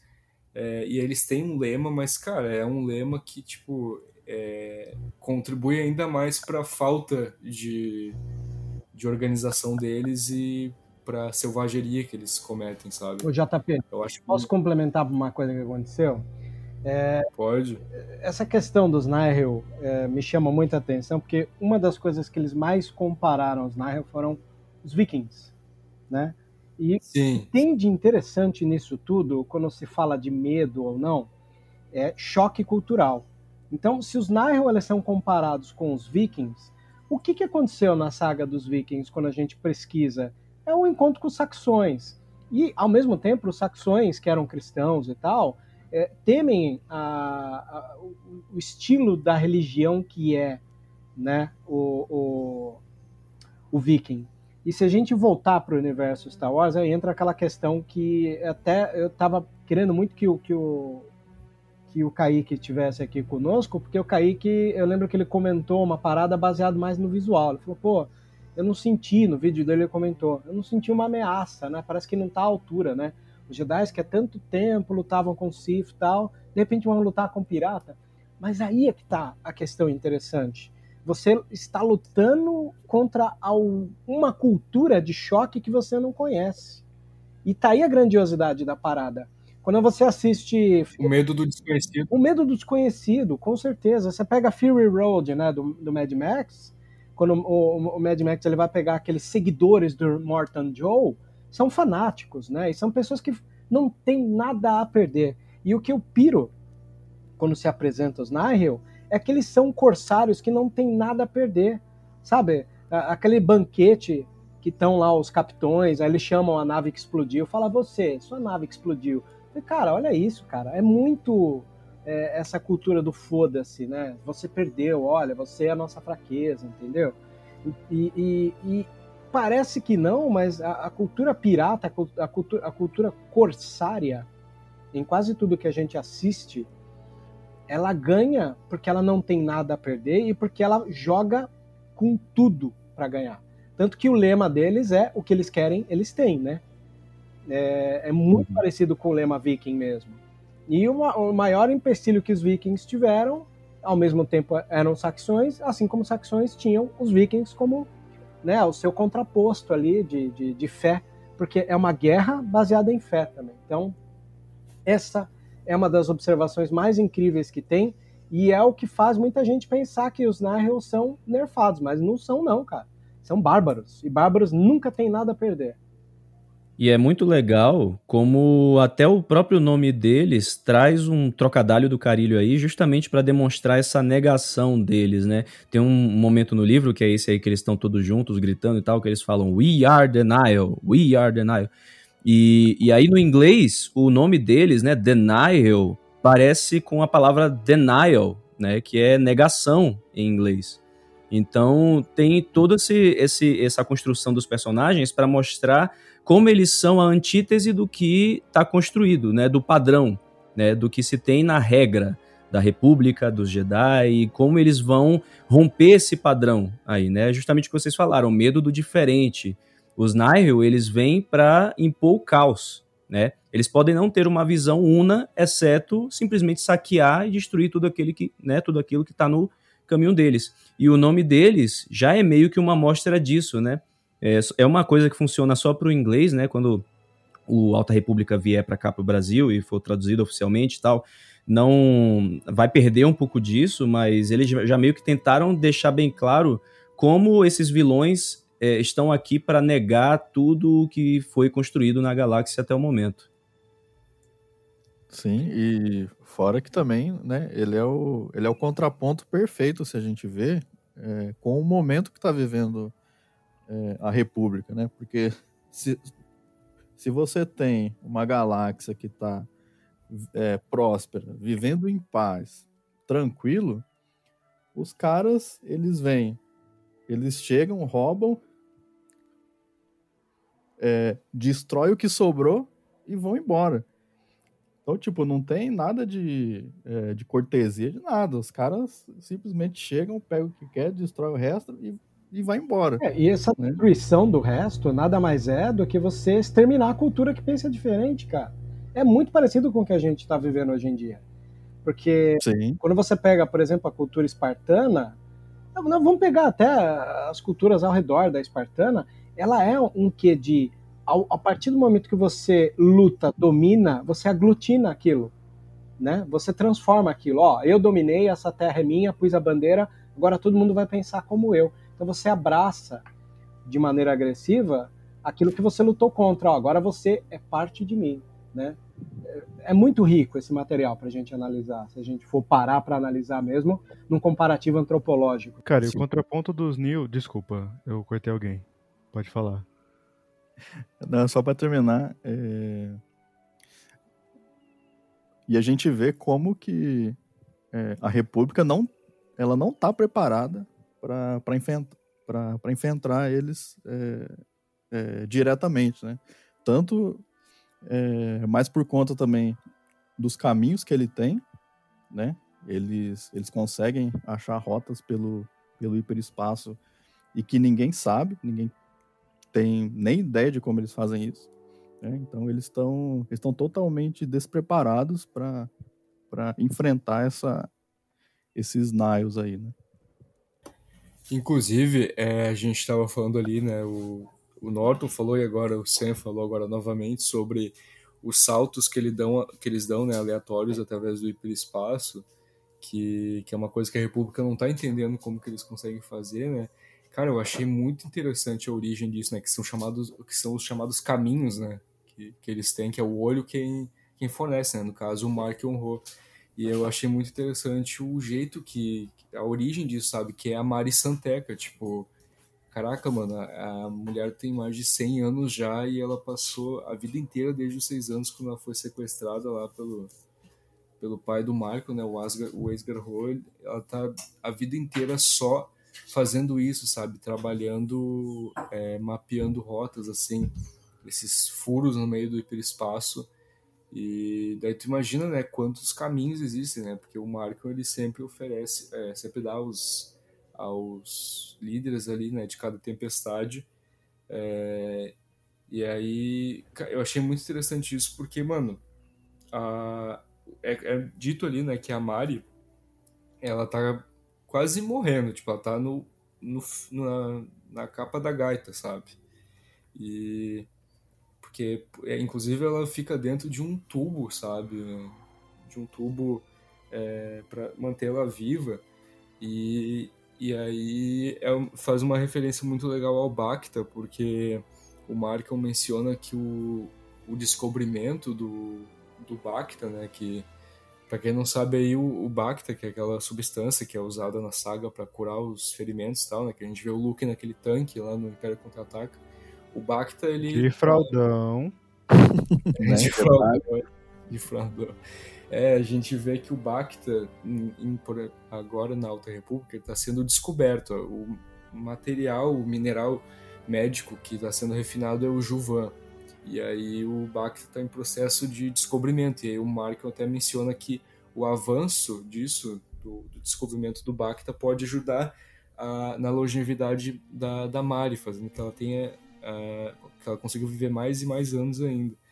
E aí, cara, eu acho que esse contraponto, esse, essa origem de como que ele consegue os caminhos é muito boa para a construção dele de vilão, porque a gente sabia, né, que ele ia ser o vilão é, ali da, o principal vilão, pelo menos agora da primeira fase, né, queria que ser, queria ser meio que o líder dos Nihil.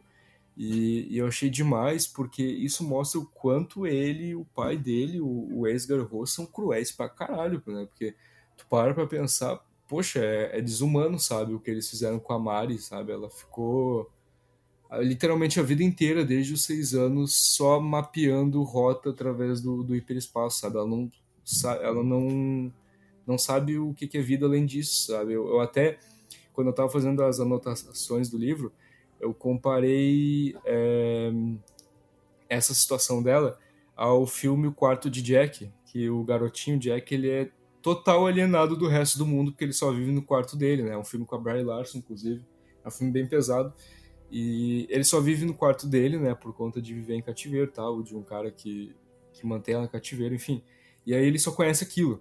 E a Mari é quase a mesma coisa, tipo, ela foi sequestrada uh, quando era criança ainda e ela foi colocada para fazer aquilo a vida inteira e ela tem uma ela foi alienada, né, e tem uma visão do resto da galáxia muito errada e muito triste, sabe? Então, é, eu acho que é uma contribuição muito boa pro personagem do Markion como vilão, sabe? Porque eu cheguei a ficar com nojo dele quando eu tava lendo essa parte, porque ela tá lá mapeando, né, os caminhos, e tem uma hora que ela dá meio que um delay, né, porque, pô, tá com cento e poucos anos, e aí ele fica chamando ela e ela não responde, e ele vai lá dar um choque nela, eu fiquei, mano, que cara, que cara cuzão, sabe? Então ele tem um potencial enorme para ser um grande de um vilão, ainda mais pelo que a gente vê dele na terceira fase do livro depois. Uhum. Ô JP, pra mim, cara, você matou a, a vilania do, dos Neil agora, quando você explicou o Mark and Roll, porque essa parada desumana. A gente acabou de passar longos minutos aqui falando dos Jedi como jusceiros, e tá lá próximo dos habitantes e defensores da paz. E aí você coloca em contraponto um, um vilão, né, vilões, que o, o, problema deles, pelo menos a, a, primeiro momento, não é bater com os Jedi. É bater na República, é bater nas pessoas. Uhum. É isso que dá medo pros Jedi. Pô, bota um Sith lá, eles vão sair na porrada. Agora é a galera que tá botando fogo em casa, destruindo o planeta inteiro. Cara, o planeta lá do, do, do, do Prime lá era galera agricultora, tá ligado? Uhum. Galera mais de boa possível. Essa é a grande parada. É uma coisa que não é diretamente pro Jedi. O Jedi, se o Jedi parar lá na frente, não vai parar para enfrentar os Jedi. Os caras estão destruindo tudo. São imprevisíveis. Não dá para saber o que eles vão fazer, onde eles vão pilhar. Tanto que na, no arco do, do Loading, isso é muito bem colocado quando eles estão em Elfrona, que quando eles recebem um pedido de socorro, os Jedi vão correndo uhum. pra casa lá, tentar salvar a galera, que era, uma, era, era bait. Então, essa é a parada dos Neo, sabe? Aí depois, obviamente, que, como o JP falou, é só o começo da fase. A gente vai ver que o Mark Roll tem um, um, problema muito maior com os Jedi, que tudo isso foi arquitetado por ele. Mas essa é a parada da We Are All the Republic. O problema não é alguém tacar cruçante, não é alguém tacar. Sei lá, quando eles atacam Eriadu, por exemplo, mostra como dá para revidar. O problema é eles atacar o planetinha da hora exterior, lá o planetinha só de agricultor. Essa é a parada. Você, como Jedi, você tem que ajudar essa, essa, é, esse, esse problema. Só que você não sabe quando isso vai acontecer. Por conta da imprevisibilidade deles, né? Justamente. É sensacional, gente... é um plot, é uma premissa sensacional para um vilão, sabe? Para um grupo de vilões. Total, tipo, eles não têm. Essa que é a grande parada, eles não têm uma doutrina, eles não têm um código, eles fazem simplesmente o que eles querem, não é que nem tu falou, que nem o Sif. Se fosse o Sif, os Jedi iam chegar batendo, é, chegando na porrada, porque são os arquinimigos deles que eles conhecem há milênios de anos. Mas os, os Nihil, cara, eles não sabem nada deles, né? Até o, o, almirante, o almirante Cronara, que eu gostei muito dele, inclusive, foi um personagem que eu achei muito maneiro. Ele fala que eles precisam estudar mais sobre eles porque não sabem nada e é, é um campo totalmente imprevisível para eles.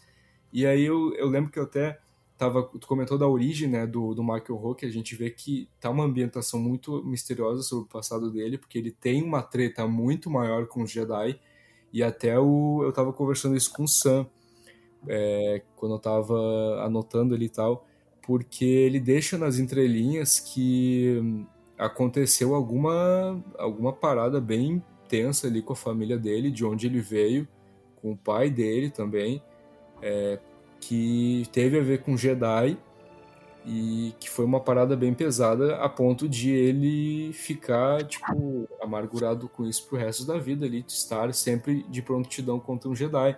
É, até ele menciona que quando ele é, acontece lá no final do livro, né, que a gente já vai já vou comentar sobre, é, ele comenta que ele aprendeu a se defender de um Jedi com a avó dele, que aprendeu com a avó dela. Então é um bagulho muito mais antigo, tá ligado? Essa rixa, digamos assim, essa história pesada dele com os Jedi. E o personagem tá bastante misterioso também. Eu quero muito saber sobre o pai dele, por exemplo, sabe? Porque tem todo aquele lance lá que quem que matou o pai dele, né? Que ele tenta descobrir que é, pra galera aí que tá ouvindo, é, como a gente tá falando, né? O, o Marco ele não é exatamente o líder do, dos Nihil, pelo menos não até ali a, a metade do livro, né? Tem, ele é o olho, né? Que, que oferece os caminhos, né? Que a Mari Santeca descobre. E aí é, os outros, os líderes mesmo são os tais é, líderes, né? Os viajantes de cada tempestade, que aí são três. Que aí tem o Kazav Milico, que ele é um, um que até muita gente teorizou que talvez ele dê início ao grupo de piratas do Rondo, lá de The Clone Wars, porque ele é, não queria exatamente é, ele não queria fazer mais parte do, dos Nairo e tal. Mas, né, a gente viu o que acontece lá com ele. É, aí tem também o, o Pen Ita, que ele é da mesma raça da, da nona irmã do, dos Inquisidores, que inclusive isso é, me fez surgir a teoria de que talvez a nona irmã possa aparecer em, em Alta República, porque essa raça aí é, que a gente vê da, da nona irmã, né, que eles são grandões e amarelos, os Doutin, eles têm no mínimo 500 anos, tá ligado? Então ela pode aparecer na Alta República. E aí tem a Lorna Dee, que é uma Twi'lek, né, e aí ele tenta descobrir o, o, o Marco, né, quem dos três que matou o pai dele.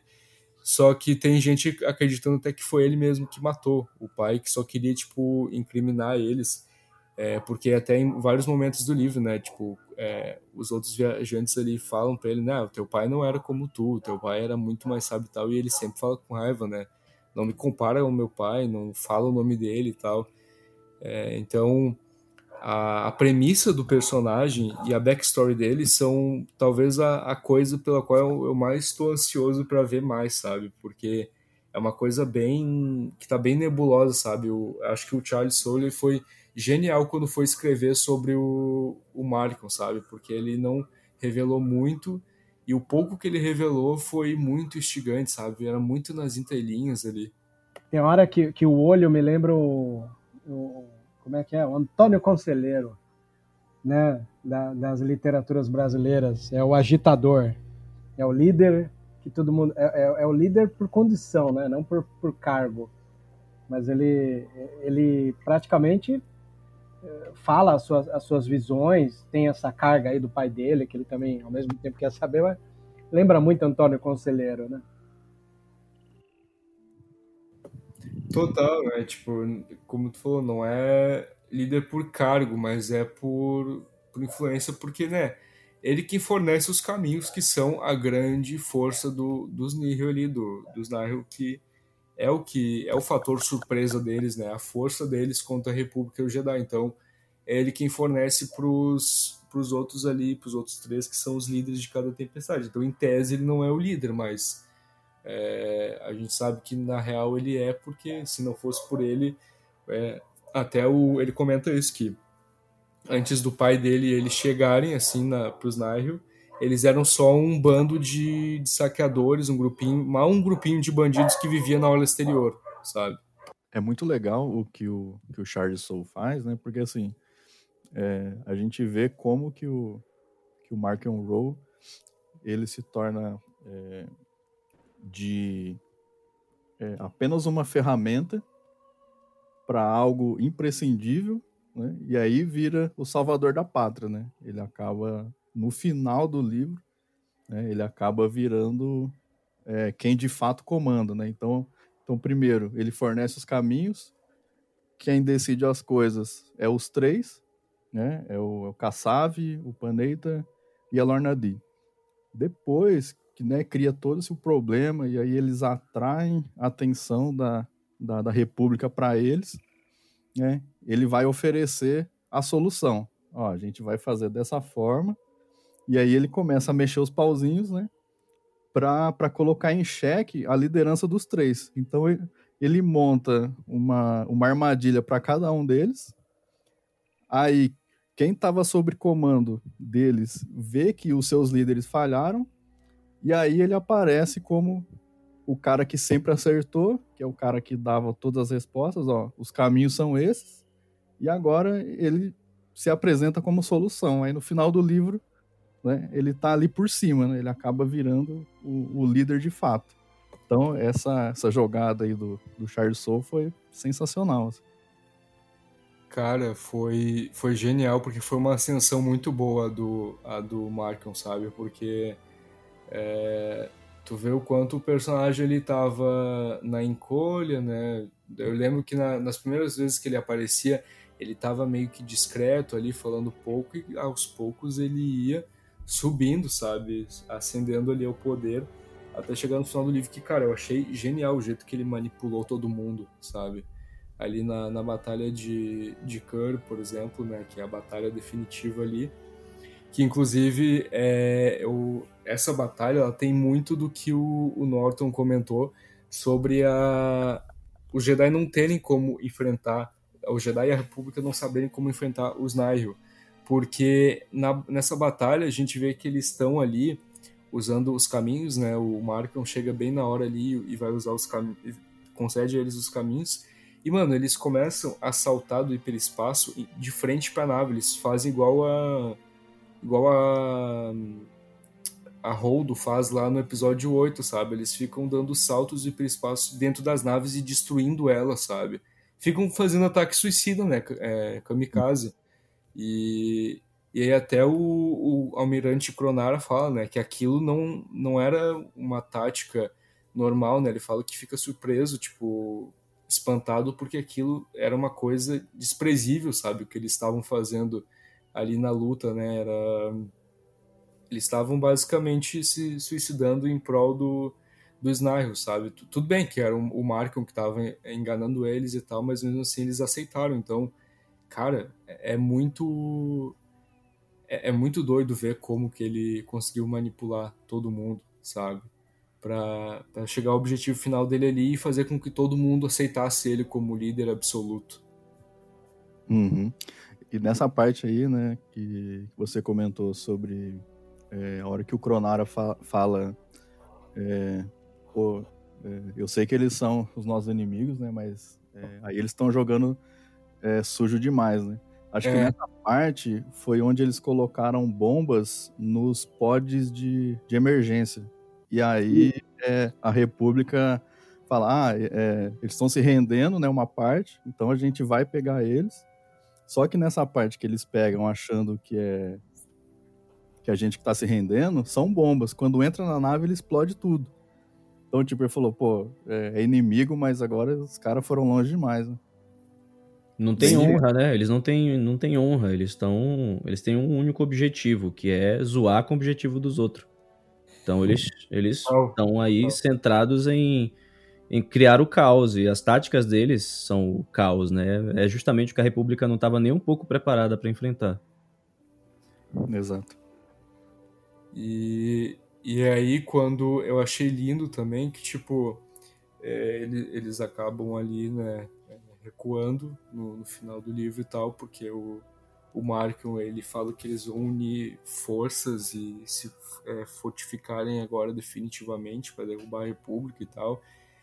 E aí é, eu achei interessante porque daí a República, a gente ali que eles ficaram muito, muito inseguros sobre essa nova ameaça, sabe? A gente vê que a, a Lina So, por exemplo, ela passou daquela mulher lá no início do livro que estava segura de si e tal, querendo fazer as suas obras, para uma pessoa muito mais preocupada, sabe? Porque, é, como o Cronara falou, a gente vai ter que pesquisar muito sobre eles, porque, mano, a gente não sabe nada e olha o que, que eles fizeram, sabe?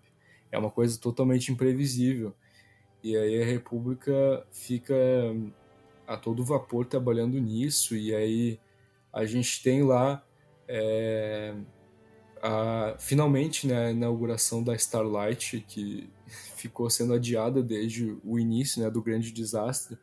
E foi uma cena que eu achei linda, sabe? Eu, a cena que eles estão lá é, fazendo a inauguração, porque a gente vê tanto no Luz do Jedi, na, no livro, quanto na primeira edição da, da The High Republic, né, na HQ.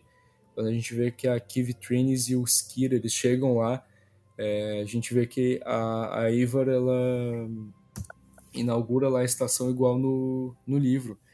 E, e eu achei lindo essa conexão e também eu achei lindo porque a, essa inauguração, ela, ela justifica o título do livro, né, Luz do Jedi, porque eles a Lina Sola faz aquele grande discurso e os Jedi eles ligam todos os seus sábios de luz ao mesmo tempo e aí é, é dito né que quem visse o farol estelar a, Starlight de fora ia ver um borrão assim é, gigantesco de, de uma mistura de várias luzes é, unidas numa só. Então eu achei muito lindo sabe? Eu me, cheguei a me arrepiar um pouco quando eu estava lendo por conta do discurso dela que ela faz também, que onde quer que você esteja, é, se você estiver desamparado, ou se você, mesmo se você tiver um aparelho mais obsoleto, um, um comunicador mais obsoleto, você vai ouvir o sinal da, do farol estelar e é, você venha para cá que a República fará de tudo por você, né? Algo assim.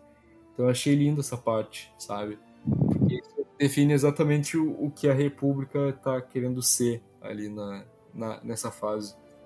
Então, eu achei muito, muito bonito mesmo. Porque, ainda mais quando a gente, tipo, a descrição da cena é muito bonita no livro, mas quando a gente vê no, na HQ também, é muito bonita porque a gente vê o quanto, quanta gente tá, tem bastante lá, né? Quanto tá cheio. Inclusive, até o Yoda, né? Mencionado no livro que até o Yoda tá lá. Então, todo mundo foi lá mesmo para ver a inauguração da estação, que era né, o, que era o que era mencionado toda hora no livro, né? Ah, que a, a estação ela foi adiada, a inauguração e tal, por conta do desastre. Tem uma coisa é, linda também, né? Além da, dessa inauguração aí da, do, do farol estelar, é, que você até comentou, que é sobre a, a Trains, né? Ela, ela vai ser, ser consagrada é, a cavaleira, né? E é a Evar Chris que vai fazer o, o, a cerimônia dela, né? E aí é, tem uma referência que eu acho linda demais, né? Aos, aos Cavaleiros da Tábua Redonda, né? Que tem sido, assim, é, a maior base, né? De, de, do, desse conceito da, da, da Alta República. E quando ela vai fazer a cerimônia, né? Para consagrar ela cavaleira, é, eu acho muito lindo aquele discurso que ela faz, né? Ela fala Kiv Trenes, né? Pelo, pelo direito do, do conselho. Pela vontade da força, eu te nomeio Jedi, Cavaleiro da República, Protetora da Luz. Né? Isso me lembra aquelas cerimônias, né? Que o, que o rei bate a espada, assim, né? No, no, no ombro, assim, né? Do, do cavaleiro para conceder né? ele o, o título. Então, achei assim, cara, putz, sensacional, né? Que é uma coisa que a gente não viu, né, nos filmes. Né? A gente vê só em material é, do, do universo expandido.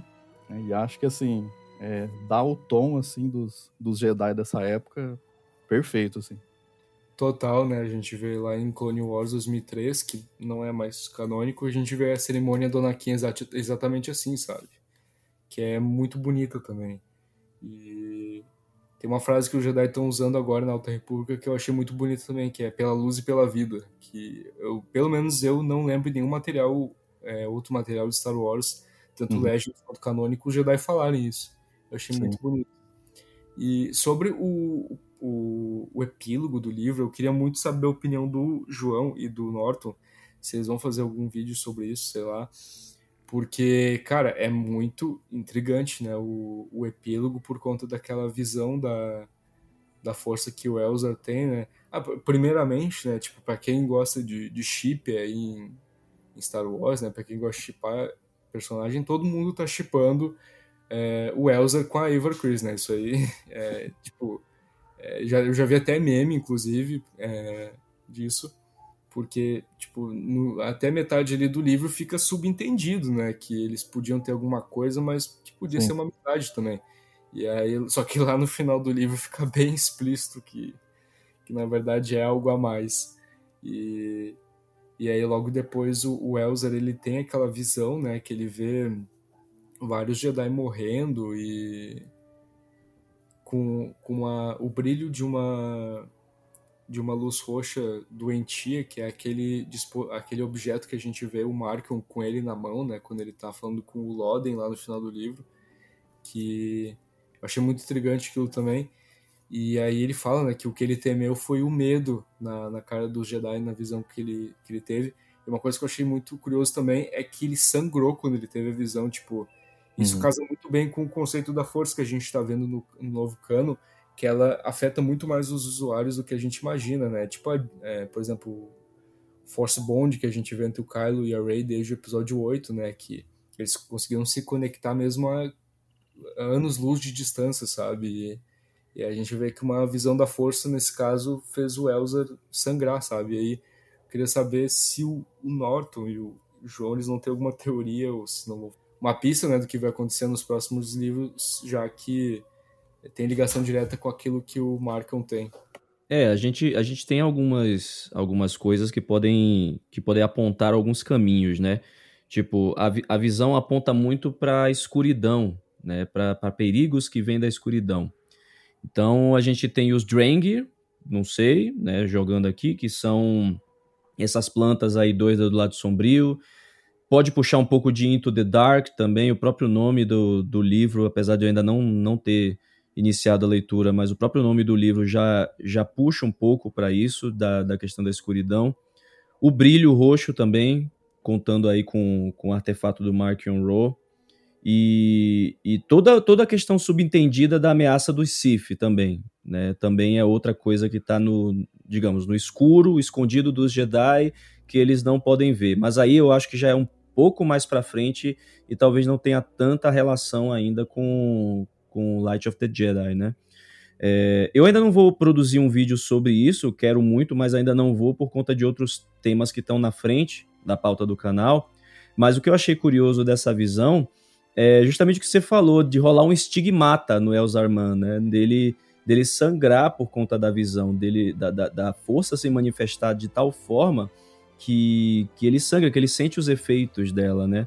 Então, eu acho que o que se está construindo aí é o que a gente tem conversado no, no podcast, que é a queda do Jedi. O que foi que deu errado para esses Jedi tão brilhantes e incríveis é, ficarem tão decadentes, né? E eu acho que a visão do Elzar pode ser talvez o, o início aí desse fim.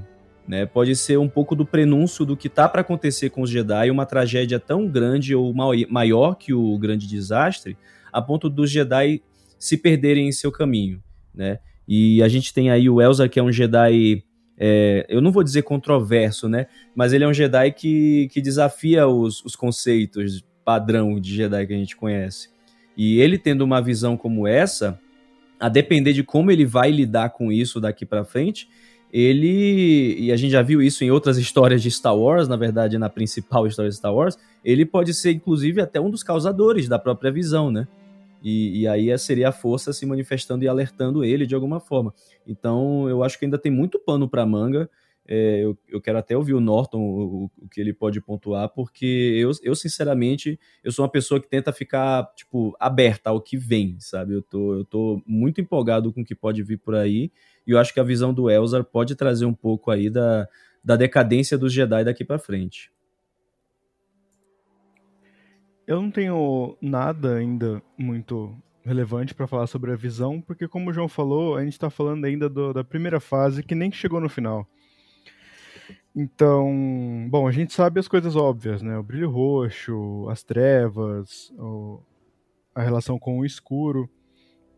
Então pode ser, tá muito em aberto, então pode ser desde uma, sei lá, o cara tem acesso a uma arma Sith, que a gente sabe que tem mala, cor, coisas assim, sabe? Alguma coisa antiga Sith que ele, que ele conhece. Pode ser referente a um grande desastre no Starlight, que eu acho que é bem provável que pode acontecer Porque, bom, ele é como um farol, né? É a luz. Então, né? A escuridão tomando conta pode chegar a esse ponto. Mas eu chuto muito nisso que o João falou, do Elzar acabar sendo. Não sei se o causador pode ser, mas ele vai ter uma parte muito grande nisso pro mal. Eles deixam muito claro que o, o, o Elzar é meio curioso até demais. Durante o livro, a, a Aver fala bastante sobre a preocupação dela sobre isso, né? Porque ele, ele é não ortodoxo até demais. Só que eu, eu, senti uma pontinha de não ortodoxo até demais, assim, tipo, ah, vamos ver até onde eu, eu consigo ir pro lado sombrio sem, sem ficar do mal. Isso, inclusive, é uma das coisas que, que, eu, que eu anotei quando estava escrevendo era justamente isso, que tem uma passagem num, num específico momento que diz que ele tem conhecimento sobre áreas é, que os Jedi não têm, na maioria, e que ele pode controlar alguns poderes e que alguns desses poderes podem, podem serem até mais obscuros na visão dos outros. Sim, sim. Então, Unnatural. então é bem isso. Cara, eu acho que total alguém vai ir pro lado sombrio na Alta República, sabe? Ó, eu vou falar o, o, a teoria que eu tinha, que eu falei no começo do vídeo, do, do trio principal. A gente sabe o que acontece com o trio principal em Star Wars, do trio Jedi. A parada, o chip ele, dele com a Aver é proposital, porque provavelmente ele vai acabar caindo pro lado sombrio por questões de questões de, de emoção, a flor da pele e tudo mais. Eu não sei que, que ponto entra o, o, o Stellan na história ainda, né, nesse trio, porque ele é colocado muito como uma lenda, ele e a Eivor são os dois lendários, o Elzer nem tanto, mas ele e a Eivor são os dois símbolos da Ordem Jedi. Então eu chuto que é o Elzer que vai acabar dando chabu, entendeu? Não acho que o Stellan vai ser legal, mas o, quem vai cair pro lado sombrio do trio, do trio principal, quem vai ser o, o Anakin da história vai ser o, o Elzer. Chuto eu. E aí a Eivor vai morrer de desgosto. Na verdade, a, a Eivor vai cortar os braços e as pernas dele. eu acho mais justo. Cara, é. E, inclusive, né, tipo, a gente já viu algumas mortes de Jedi nesse livro, né? Então, não vai ser uma surpresa, não vai ser, não é algo improvável acontecer uma tragédia dessas de um cair pro lado sombrio, né? E outra, eu gosto de como o, os Neil, voltando só um pouquinho, como os Neil deixaram tudo, todos os planos da República e do Jedi ficaram zoados. Então, pô, era Joramali que ia ficar cuidando do Starlight Beacon. Muito uhum. sábia, sabre branco. E aí a, a Aver, ela acaba. Beleza, ela aceita, ela é um do, do, do dos símbolos do Jedi agora, mas não era para ser ela. Isso é bem interessante, porque agora ela tem uma responsabilidade muito grande que, bom, ela basicamente a mestre Jedi da Ordem Exterior. Tudo ali tem que passar por ela, é ela que manda em tudo ali, obviamente embaixo do conselho, mas eles estão muito longe. Então toda essa questão de deles terem que se arrumar, porque bom, tava tudo pronto, era essa mina aqui que ia entrar. Opa, não deu, bota a Aver. Então, uma responsabilidade veio agora muito forte para as costas dela. Do mesmo jeito que o Stellan fez a Verne se formar, sabe, entrar como Cavaleiro Jedi com 15 anos. Então, uma responsabilidade muito forte foi jogada nas costas dela também, uma responsabilidade muito pesada, inclusive de, de spoiler de teste, de, de teste de coragem, inclusive agora tendo que ser mestre de alguém aos 16 anos. Então, é interessante ver como os planos foram quebrados, entende? Tá muito na improvisação, de certa Exato. forma. Exato, tá. Eles estão tendo que lidar com o que vem é, de imprevisível para eles, né? Como tu mencionou até. Eu achei legal você ter mencionado do teste de coragem da, da Vernessa, né? Tipo, as torna Messi muito cedo. Tá é uma responsabilidade do Stellan, tá ligado? Já deixou muito claro a, a uma, uma, uma vibe meio Anakin potencializado. Pô, a mina com 15 anos, ele vai lá e me faz a mina subir pra Cavaleiro Jedi? Então, é, é, e inclusive eu tô muito curioso sobre o personagem dele justamente para ver qual que é a dele, tá ligado? Se ele é meio que um Anakin, tipo, que gosta de, de ser o a estrela, né, de, que gosta de ser o, o cara foda da ordem, ou se ele é mais um um cara mais de boa, tipo a Eivor, que é mais humilde e tal. Eu acho que ele tem bem jeitão de ser Anakin, assim, prepotente, sabe? E, e, e tipo, é, tu, tu, comentou ali da, da Diora, né? Que, cara, ela foi uma personagem que eu me apeguei muito quando eu tava lendo, sério. Jura? Sim, eu, eu gostei demais. Meus sentimentos, né? Meu sentimento. De verdade, eu não liguei pra ela, mas é legal ver que você. Cara, eu gostei muito porque a gente, é, é, tipo, a gente vê o, ela tendo ponto de vista diferente das situações é, do, que a maioria dos Jedi. Eu gostei também que ela era meio que amiga há bastante tempo do, do também ali. E eu achei legal até também, porque o, o ele é tipo ah, um Jedi trandoshano, né? Então ele é meio É, tá dando chabu no quadrinho lá. É, é, na segunda edição agora. Tá dando chabu, tá dando ruim. Tá. E é trandoshano, né, cara? Pô, mas eles podiam não ir pra esse caminho, né? Opa, desculpa pelo palavrão. Podiam não ir pra esse caminho, cara. Mas tudo bem. Vamos ver como é que vai terminar antes de eu falar alguma coisa. Tu tinha gostado dele, né? Eu tinha gostado, putz, eu super defendi a ideia de um Jedi Trandoshano. Nossa, eu levantei a bandeira, falei, putz, vamos fazer um Trandoshano diferente, sabe? Tipo, nem todo mundo. Mas aí, o estereótipo caiu. nossa, aí, aí deu ruim pra mim. Mas eu vou esperar, porque, assim, dependendo do que, do que a gente viu da última edição, a capa, talvez as notícias não sejam boas. Mas eu, eu vou esperar. Cara, eu adorei novamente como tá tudo se conectando, porque a gente vê justamente na capa que ele tá sem o braço. E ele perde o braço justamente lá na batalha de, de Hidur, tá ligado? No livro. Então é pra mostrar realmente que tá tudo conectado. E, e, aliás, o, o- eu já vi muita gente se perguntando, né? Pô, por onde que eu começo? Qual a ordem cronológica? Tipo, eu tenho que ler primeiro isso aqui, depois ali. Mas os próprios autores falaram, né? Leia na ordem de lançamento que tu não vai se perder e vai conseguir entender tudo direitinho, né? Aí, ah, por exemplo, o primeiro capítulo de Into the Dark é antes do, de Luz do Jedi. Tá, mas não tem problema, tá ligado? Tu vai entender igual. Então, é, eu, eu achei legal isso, sabe? Que tá tudo se conectando mesmo. E da Diora que eu falei, cara, eu, eu senti muito uma, uma vibe meio Qui-Gon nela também, porque ali no conselho ela sempre é diferentona também. Sim. E Verdade. Que, to- que todo mundo, tipo, falava, tipo, não, e ela sim. E eu achei muito legal também o lance do sabre branco, tá ligado? Porque quando apareceu lá no... Quando ela inseriu, né, o, o sabre dela no, no caça dela e apareceu lá as luzes brancas, eu falei, caraca, ela tem um sabre branco igual a, a Orla, né, que também tem no, no Into the Dark. E aí é, explicou lá que ela purificou de uma lança Sif, eu achei genial, tá ligado? Porque Tava lá, né? Ela pegou, deixa eu dar uma olhada nisso aqui. É, eu, eu achei genial porque tipo foi um ela até fala, né, foi só um exercício, tá ligado? Pra treinar, pra ver como que era o processo e acabou se apegando. Então ela foi uma personagem que eu me apeguei muito, né, mas infelizmente Star Wars não é sobre finais felizes na maioria das vezes. Tururu. Mas, enfim, galera, é, acho que falamos sobre tudo. Vocês querem falar sobre mais alguma coisa aí? Apontar mais alguma coisa? Cara, acho que da visão do do, do Elzer, é, lá no final, né, quando ele fala ah, que ele viu muita gente é, morrendo tal, ele fala que duas partes, né? Que uma, ele viu que os Jedi, eles não estavam recuando, eles estavam fugindo. né, ponto. Aí no final, ele, fa ele fala assim, é, que o pior não era o caos, as batalhas e a dor, né?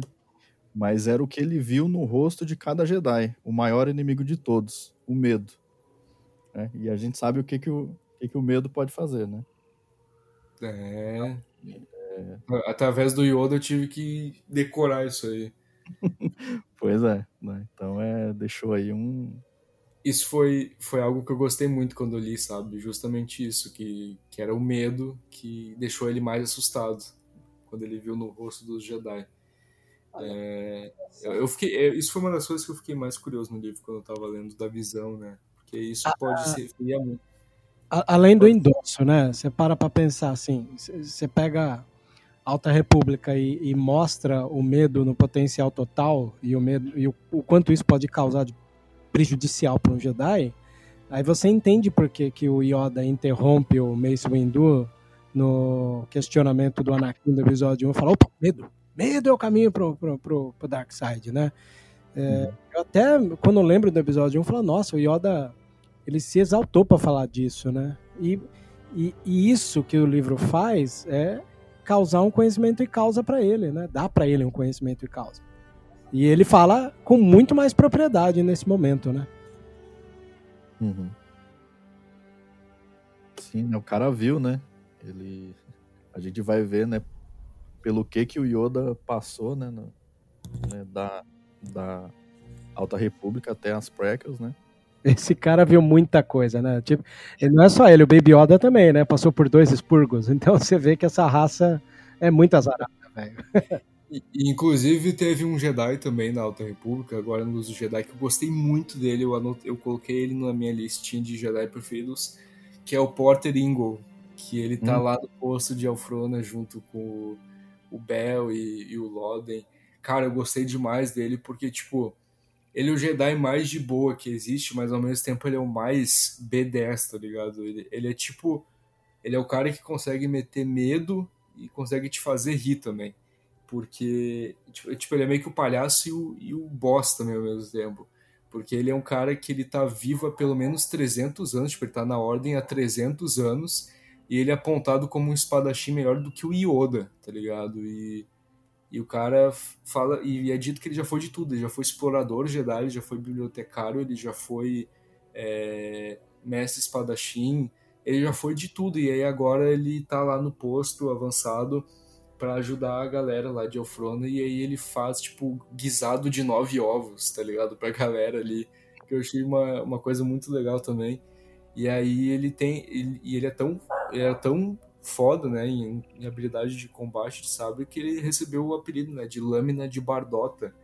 E aí, cara, eu achei genial porque, como eu falei, ele, tu conhece ali ele, quando ele é introduzido, tu vê que ele, tipo, ele é meio que um avô, assim, pro, pro Bell Zetford ali, né, uhum. Posto avançado.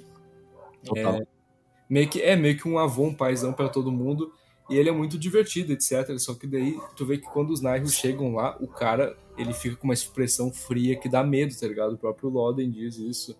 Uhum. Então, esse foi um Jedi que eu gostei também, que vocês comentaram sobre é, que viu demais e tal, né? Que o Yoda e o, e o Grogu viram demais e tal. Esse foi um cara que também viu demais, porque ele menciona, né? Que há séculos, que ele falou que ele achava ali na sua fantástica e que há séculos atrás a há séculos atrás a, a República só estava se preocupando em sobreviver, tá ligado? Provavelmente se referindo à época da Velha República, né? Quando teve a Guerra do Sith e tal. Cara, e, e, já que você falou, cara, eu fiz uma ligação com esse, com esse personagem aí. É... Ele, ele recebeu esse título, né? Lâmina de, de, de Bardota, né? E pelo jeito que ele, que ele é apresentado no livro, né, como ele se comporta, que ele tem esses dois lados, né? Ele é o vozão, gente boa, né, amigável e tal, mas quando é, a coisa ficar séria, ele, ele muda, né? É, ele muda a expressão e muda é, as ações dele. Aí eu lembro, cara, é, tem, um, tem um anime que eu acho sensacional, que é o que é o Samurai X, né? É o, é o Kenshin Himura, né? Que na época feudal ele era, né, um dos, um dos maiores samurais da época. E ele era conhecido como Batosai, o Retaliador. Né? E aí, depois que terminou esse, esse período de luta, né, que é, foi proibido né, ter, ter espada e tudo mais, acabou essa era de samurais, ele, ele virou um, um, um andar, andarilho, né? Então ele, ele ficou mais de boa, né? Você olhava na rua, você não dava nada pro cara. E ele até ele passou a usar a lâmina da espada dele invertida. Né? Então, quando ele dá o golpe, é só ferro. Né? A lâmina, ela tá para trás. Né? E aí eu, eu lembrei direto dele, cara. Né? Porque ele foi um cara também que viveu muita coisa, era conhecido como, como retaliador. Né? E depois ele mudou a chavinha, ficou completamente da paz.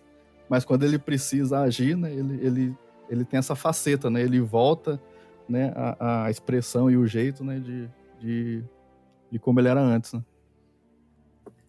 Total. É, é demais mesmo quando o cara é assim, consegue meter medo e ao mesmo tempo ser da hora, galera. E, enfim, chegando aqui a duas horas já de, de podcast, né? Que mesmo assim a gente não conseguiu falar de tudo, eu pelo menos tinha mais coisas para falar, né? Mas enfim, deixo isso para as próximas edições, já que a gente vai cobrir a Alta República como um todo, assim. Então, é, queria pedir para cada um de vocês fazerem sua propaganda aí dos seus veículos e é, agradecer né, pela presença de cada um. Então, é, primeiro, Sam, é, muito obrigado pelo, por ter comparecido aí. Sei que tu correu muito para ler Luz do Jedi, é, para participar aqui, então agradeço muito pela dedicação e espero te ver mais vezes aqui, com mais frequência. Ô, oh, cara, é, obrigado pelo convite, né? Eu, eu dei uma corrida mesmo para terminar o livro, porque eu tava lendo é, mais assim, né, para conhecer e tudo mais, então eu tava num ritmo é, devagar, tava lendo é, um capítulo por dia e tudo mais. Né? E aí quando, quando surgiu o convite, falou, ah, vai ser tal dia. Falei, pô, então eu tenho, tenho mais de metade do livro aí para terminar em alguns dias, né? E, mas aí, cara, é, o esforço valeu a pena, né, de estar tá conversando aqui com vocês, né, de conhecer esse, esse primeiro livro, né? Foi é, sensacional estar tá aqui com vocês. Agradeço ao JP, ao Vebs, ao João Jedi e ao Norton também, que estão aí com a gente. E só deixar aí o nosso veículo, que é o resenha.wars no Instagram. No Facebook é Resenha Wars Oficial. E no Twitter é só Resenha Wars. Tá? A gente a está tentando lá também apresentar alguns materiais da, da Alta República que o pessoal está tá pedindo bastante. E, e, a gente tem que, tem que compartilhar para gerar aí é, gerar curiosidade aí do pessoal, porque é um material assim excelente. Então, meu muito obrigado, né? E leiam materiais da Alta República. Isso aí. É, João, agora, muito obrigado por ter comparecido. De verdade, é, quando a gente é, combinou de, de gravar sobre a Alta República, tu foi um dos primeiros que me veio à cabeça justamente por conta que a gente estava conversando e tu disse que estava muito empolgado pro projeto, e aí eu vi o teu vídeo de review lá sobre, a, sobre Luz Jedi, e eu vi o quanto tu ficou empolgado, então é, na hora, quando a gente estava combinando data, eu já, já decidi te chamar também, então muito obrigado aí, mano, e, e faz aí a tua propaganda. Eu acho engraçado que eu, eu deixo bem claro quando eu fico surtado de empolgação nos vídeos, né? Não tem como esconder. Mas olha, JP, obrigado mesmo aí pelo convite, por, por lembrar de minha pessoa. Tipo, pô, tava com saudade aqui do Vozes. Muito legal aqui participar contigo, com o Sam, com o Vebs, com o Norton. Uma honra mesmo estar tá trocando essa ideia aqui sobre esse período tão legal aí de Star Wars. E, e que a gente, né, tá todo mundo aqui ansioso para saber mais, consumir mais, ler mais é, Star Wars, é, assim, sem, nunca é demais, nunca é demais ter mais Star Wars e Alta República tá, tá nesse caminho, né? E quem quiser conhecer mais do Diário Rebelde, eu convido a se inscrever lá no canal, lá no YouTube, muito fácil de encontrar, é só procurar Diário Rebelde. É, o nosso principal conteúdo tá lá, de curiosidades, informações, notícias e até paródias de Star Wars. Então, quem quiser curtir um pouco de Star Wars com bom humor, tá por lá no Instagram e no Twitter, arroba Diário Rebelde SW, e eu também tô no Buiá produzindo algumas pílulas, alguns clipes de curiosidades pequenas de Star Wars toda semana. É só chegar lá, me encontrar e obrigado de novo, gente, pelo convite. Que a força esteja com todo mundo. Calma, João. Você acabou de tirar um podcast do, do, do Carbonita e não vai falar dele? Por favor. Olha né? aí, Vebs me puxando a orelha, claro, verdade. Como não posso esquecer do, do Ataque dos Fones, o podcast do Conselho Jedi São Paulo. Fabi vai me matar por eu ter esquecido aqui no Jabá. Mas aqui está, gente, o podcast do Conselho Jedi São Paulo que retornou. Eu e o Raul Maia sempre conduzindo lá os papos de Star Wars em nome do Conselho Jedi São Paulo. Então, quem quiser curtir, tá no Spotify, tá nas principais plataformas aí, agregadoras de podcast e é sempre bom trocar uma ideia por lá. ai, ai. E é, eu espero que tu apareça, tu apareça com mais frequência aqui é, com a gente. Tô aqui, cara. Sempre que quiser trocar ideia nos, nos Episop, tô disponível e vamos conversar muito ainda aí, porque tem muita coisa, muita água para rolar. Tem, tem. Norton, muito obrigado aí também. É, tu é um cara que, que eu gosto muito por conta de, do conteúdo que tu faz, que, que é, é, é muita referência para muita gente aqui no fandom de Star Wars, porque, cara, aqui a gente sabe que é, há uns anos atrás, antes da compra da Lucasfilm pela Disney, é, material de Star Wars aqui, tipo, traduzido, que era acessível, era zero pra galera, né? Por algum motivo que eu não sei, a Lucasfilm nunca quis investir em fandom latino, então dependia dos fãs, né? E aí veio a Lucasfilm, veio a Disney e comprou, né? E aumentou o alcance, mas mesmo assim muita coisa passa batida. E tu traz muito desse conteúdo pra galera, né? E curto trocar ideia contigo e é, obrigado por ter é, disponibilizado o teu tempo aí para gravar com a gente. Então, faça sua propaganda. Bom, primeiro, obrigado pelas palavras. Eu gosto muito de todos vocês aqui. Converso com cada um de vocês via WhatsApp, vocês sabem disso, via ZipZop. Então, cara, obrigado pelo convite. É sempre bom conversar com pessoas tão legais e divertidas quanto vocês. É, bom, estamos sempre aí, cara. Star Wars é, é uma, é uma parada que fez parte da minha vida e continua fazendo parte, faz parte de quem eu sou, então eu tento levar isso pro meu canal. É, comentando curiosidades, falando de, de HQ, que é minha grande paixão, comentando sobre curiosidade dos filmes e animações, então eu tento misturar tudo que eu gosto ali e eu espero que vocês curtam. O nome do meu canal é Norton Domingues, não é difícil de achar, porque não existem muitos Norton Domingues por aí. Então, só bota Norton Amigos no YouTube e você encontra meu canal. Lá eu falo de Star Wars duas a três vezes na semana. A gente tá conversando bastante sobre Marvel também, WandaVision, toda a parada da série de TV. Então, se quiserem acompanhar, dá uma olhada lá. E mais uma vez eu agradeço pelo convite. Gosto sempre de participar do Voz. Sempre, sempre é, é muito legal isso que eu sempre aprendo bastante, ouço bastante. É muito legal ver outros pontos de vista, Outros, como a gente conversou aqui, o JP gostou mais da Joramali, eu já não liguei muito, então foi legal ver o porquê que ele gostou. Já olhei, já penso nessa Jedi com, com outros olhos, assim. Então, cara, sempre enriquecedor. Sempre que vocês quiserem, vem de zap que eu participo. Valeu, galera. Obrigado. É, aparecer com mais frequência aí, que é sempre bem-vindo. E, Vebs, é tu foi alguém que estava aqui, né, quietinho, conversando com a gente, né, e gravando também, mas aí é, no meio do podcast começou a falar daí, que se empolgou, então é, tu, é, tu já é de casa, né, mas enfim, quer fazer alguma consideração aí final? Cara, eu só tenho a agradecer aí a participação do pessoal. É... Isso que o, que o Norton comentou, né, de ouvir, aprender, eu acho que é isso que faz a gente gostar tanto do fandom quando ele funciona, porque o fandom cria amizades muito boas, né? É, e isso é que me deixa um pouco até cabreiro quando eu fico pensando de como as pessoas estão utilizando o, a sabedoria de Star Wars da maneira errada, né? Elas, elas abrem os perfis sociais para atacar a obra ou atacar quem gostou da obra, como se fosse um bicho de sete cabeças, né? E eu sou o tipo de cara que falo para todos os lados aí que Star Wars ele é a maior fábrica de amizades que tem. Então, quando a gente tem oportunidades como essa, a gente cria amizades, né? Então, é, por isso que eu sou tão grato a, a tantas pessoas legais participarem por aqui, porque a gente tenta é, ir além, né? Da, como a gente falou, ir além das entrelinhas ainda, né? É o que a gente tenta fazer o tempo inteiro com, com análise, seja de jogo, de filme, de série, de animação, a gente vai além. E, e a gente só consegue além quando todos são conectados por uma música chamada Força. E hoje foi mais um exemplo disso. Tá bom? Obrigado aí por todo mundo.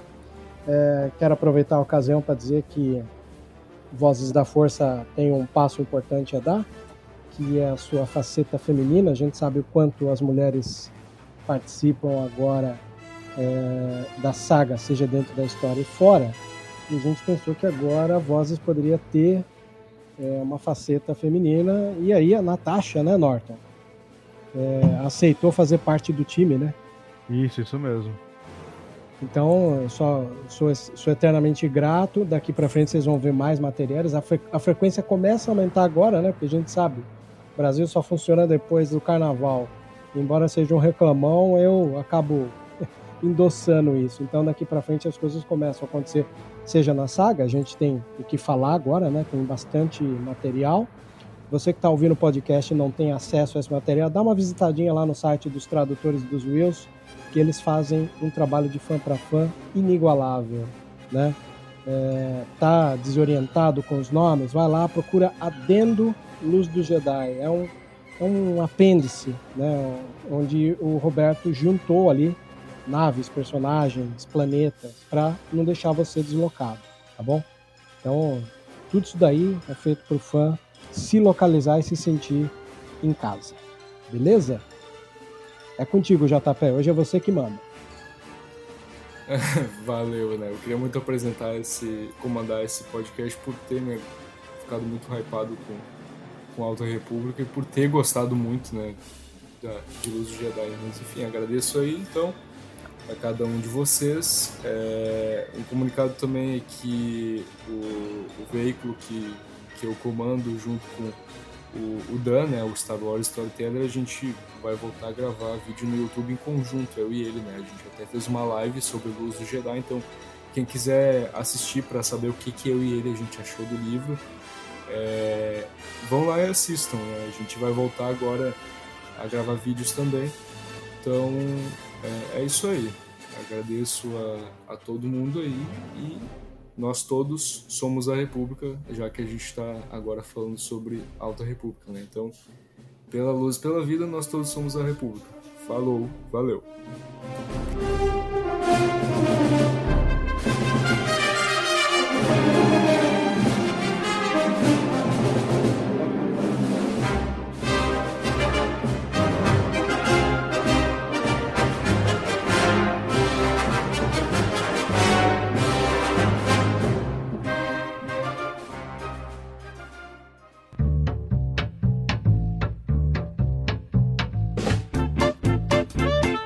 Você ouviu e vivenciou Vozes da Força. Por hoje é só. E que a força esteja com você sempre. Aqui é o comandante Paul Dameron desligando.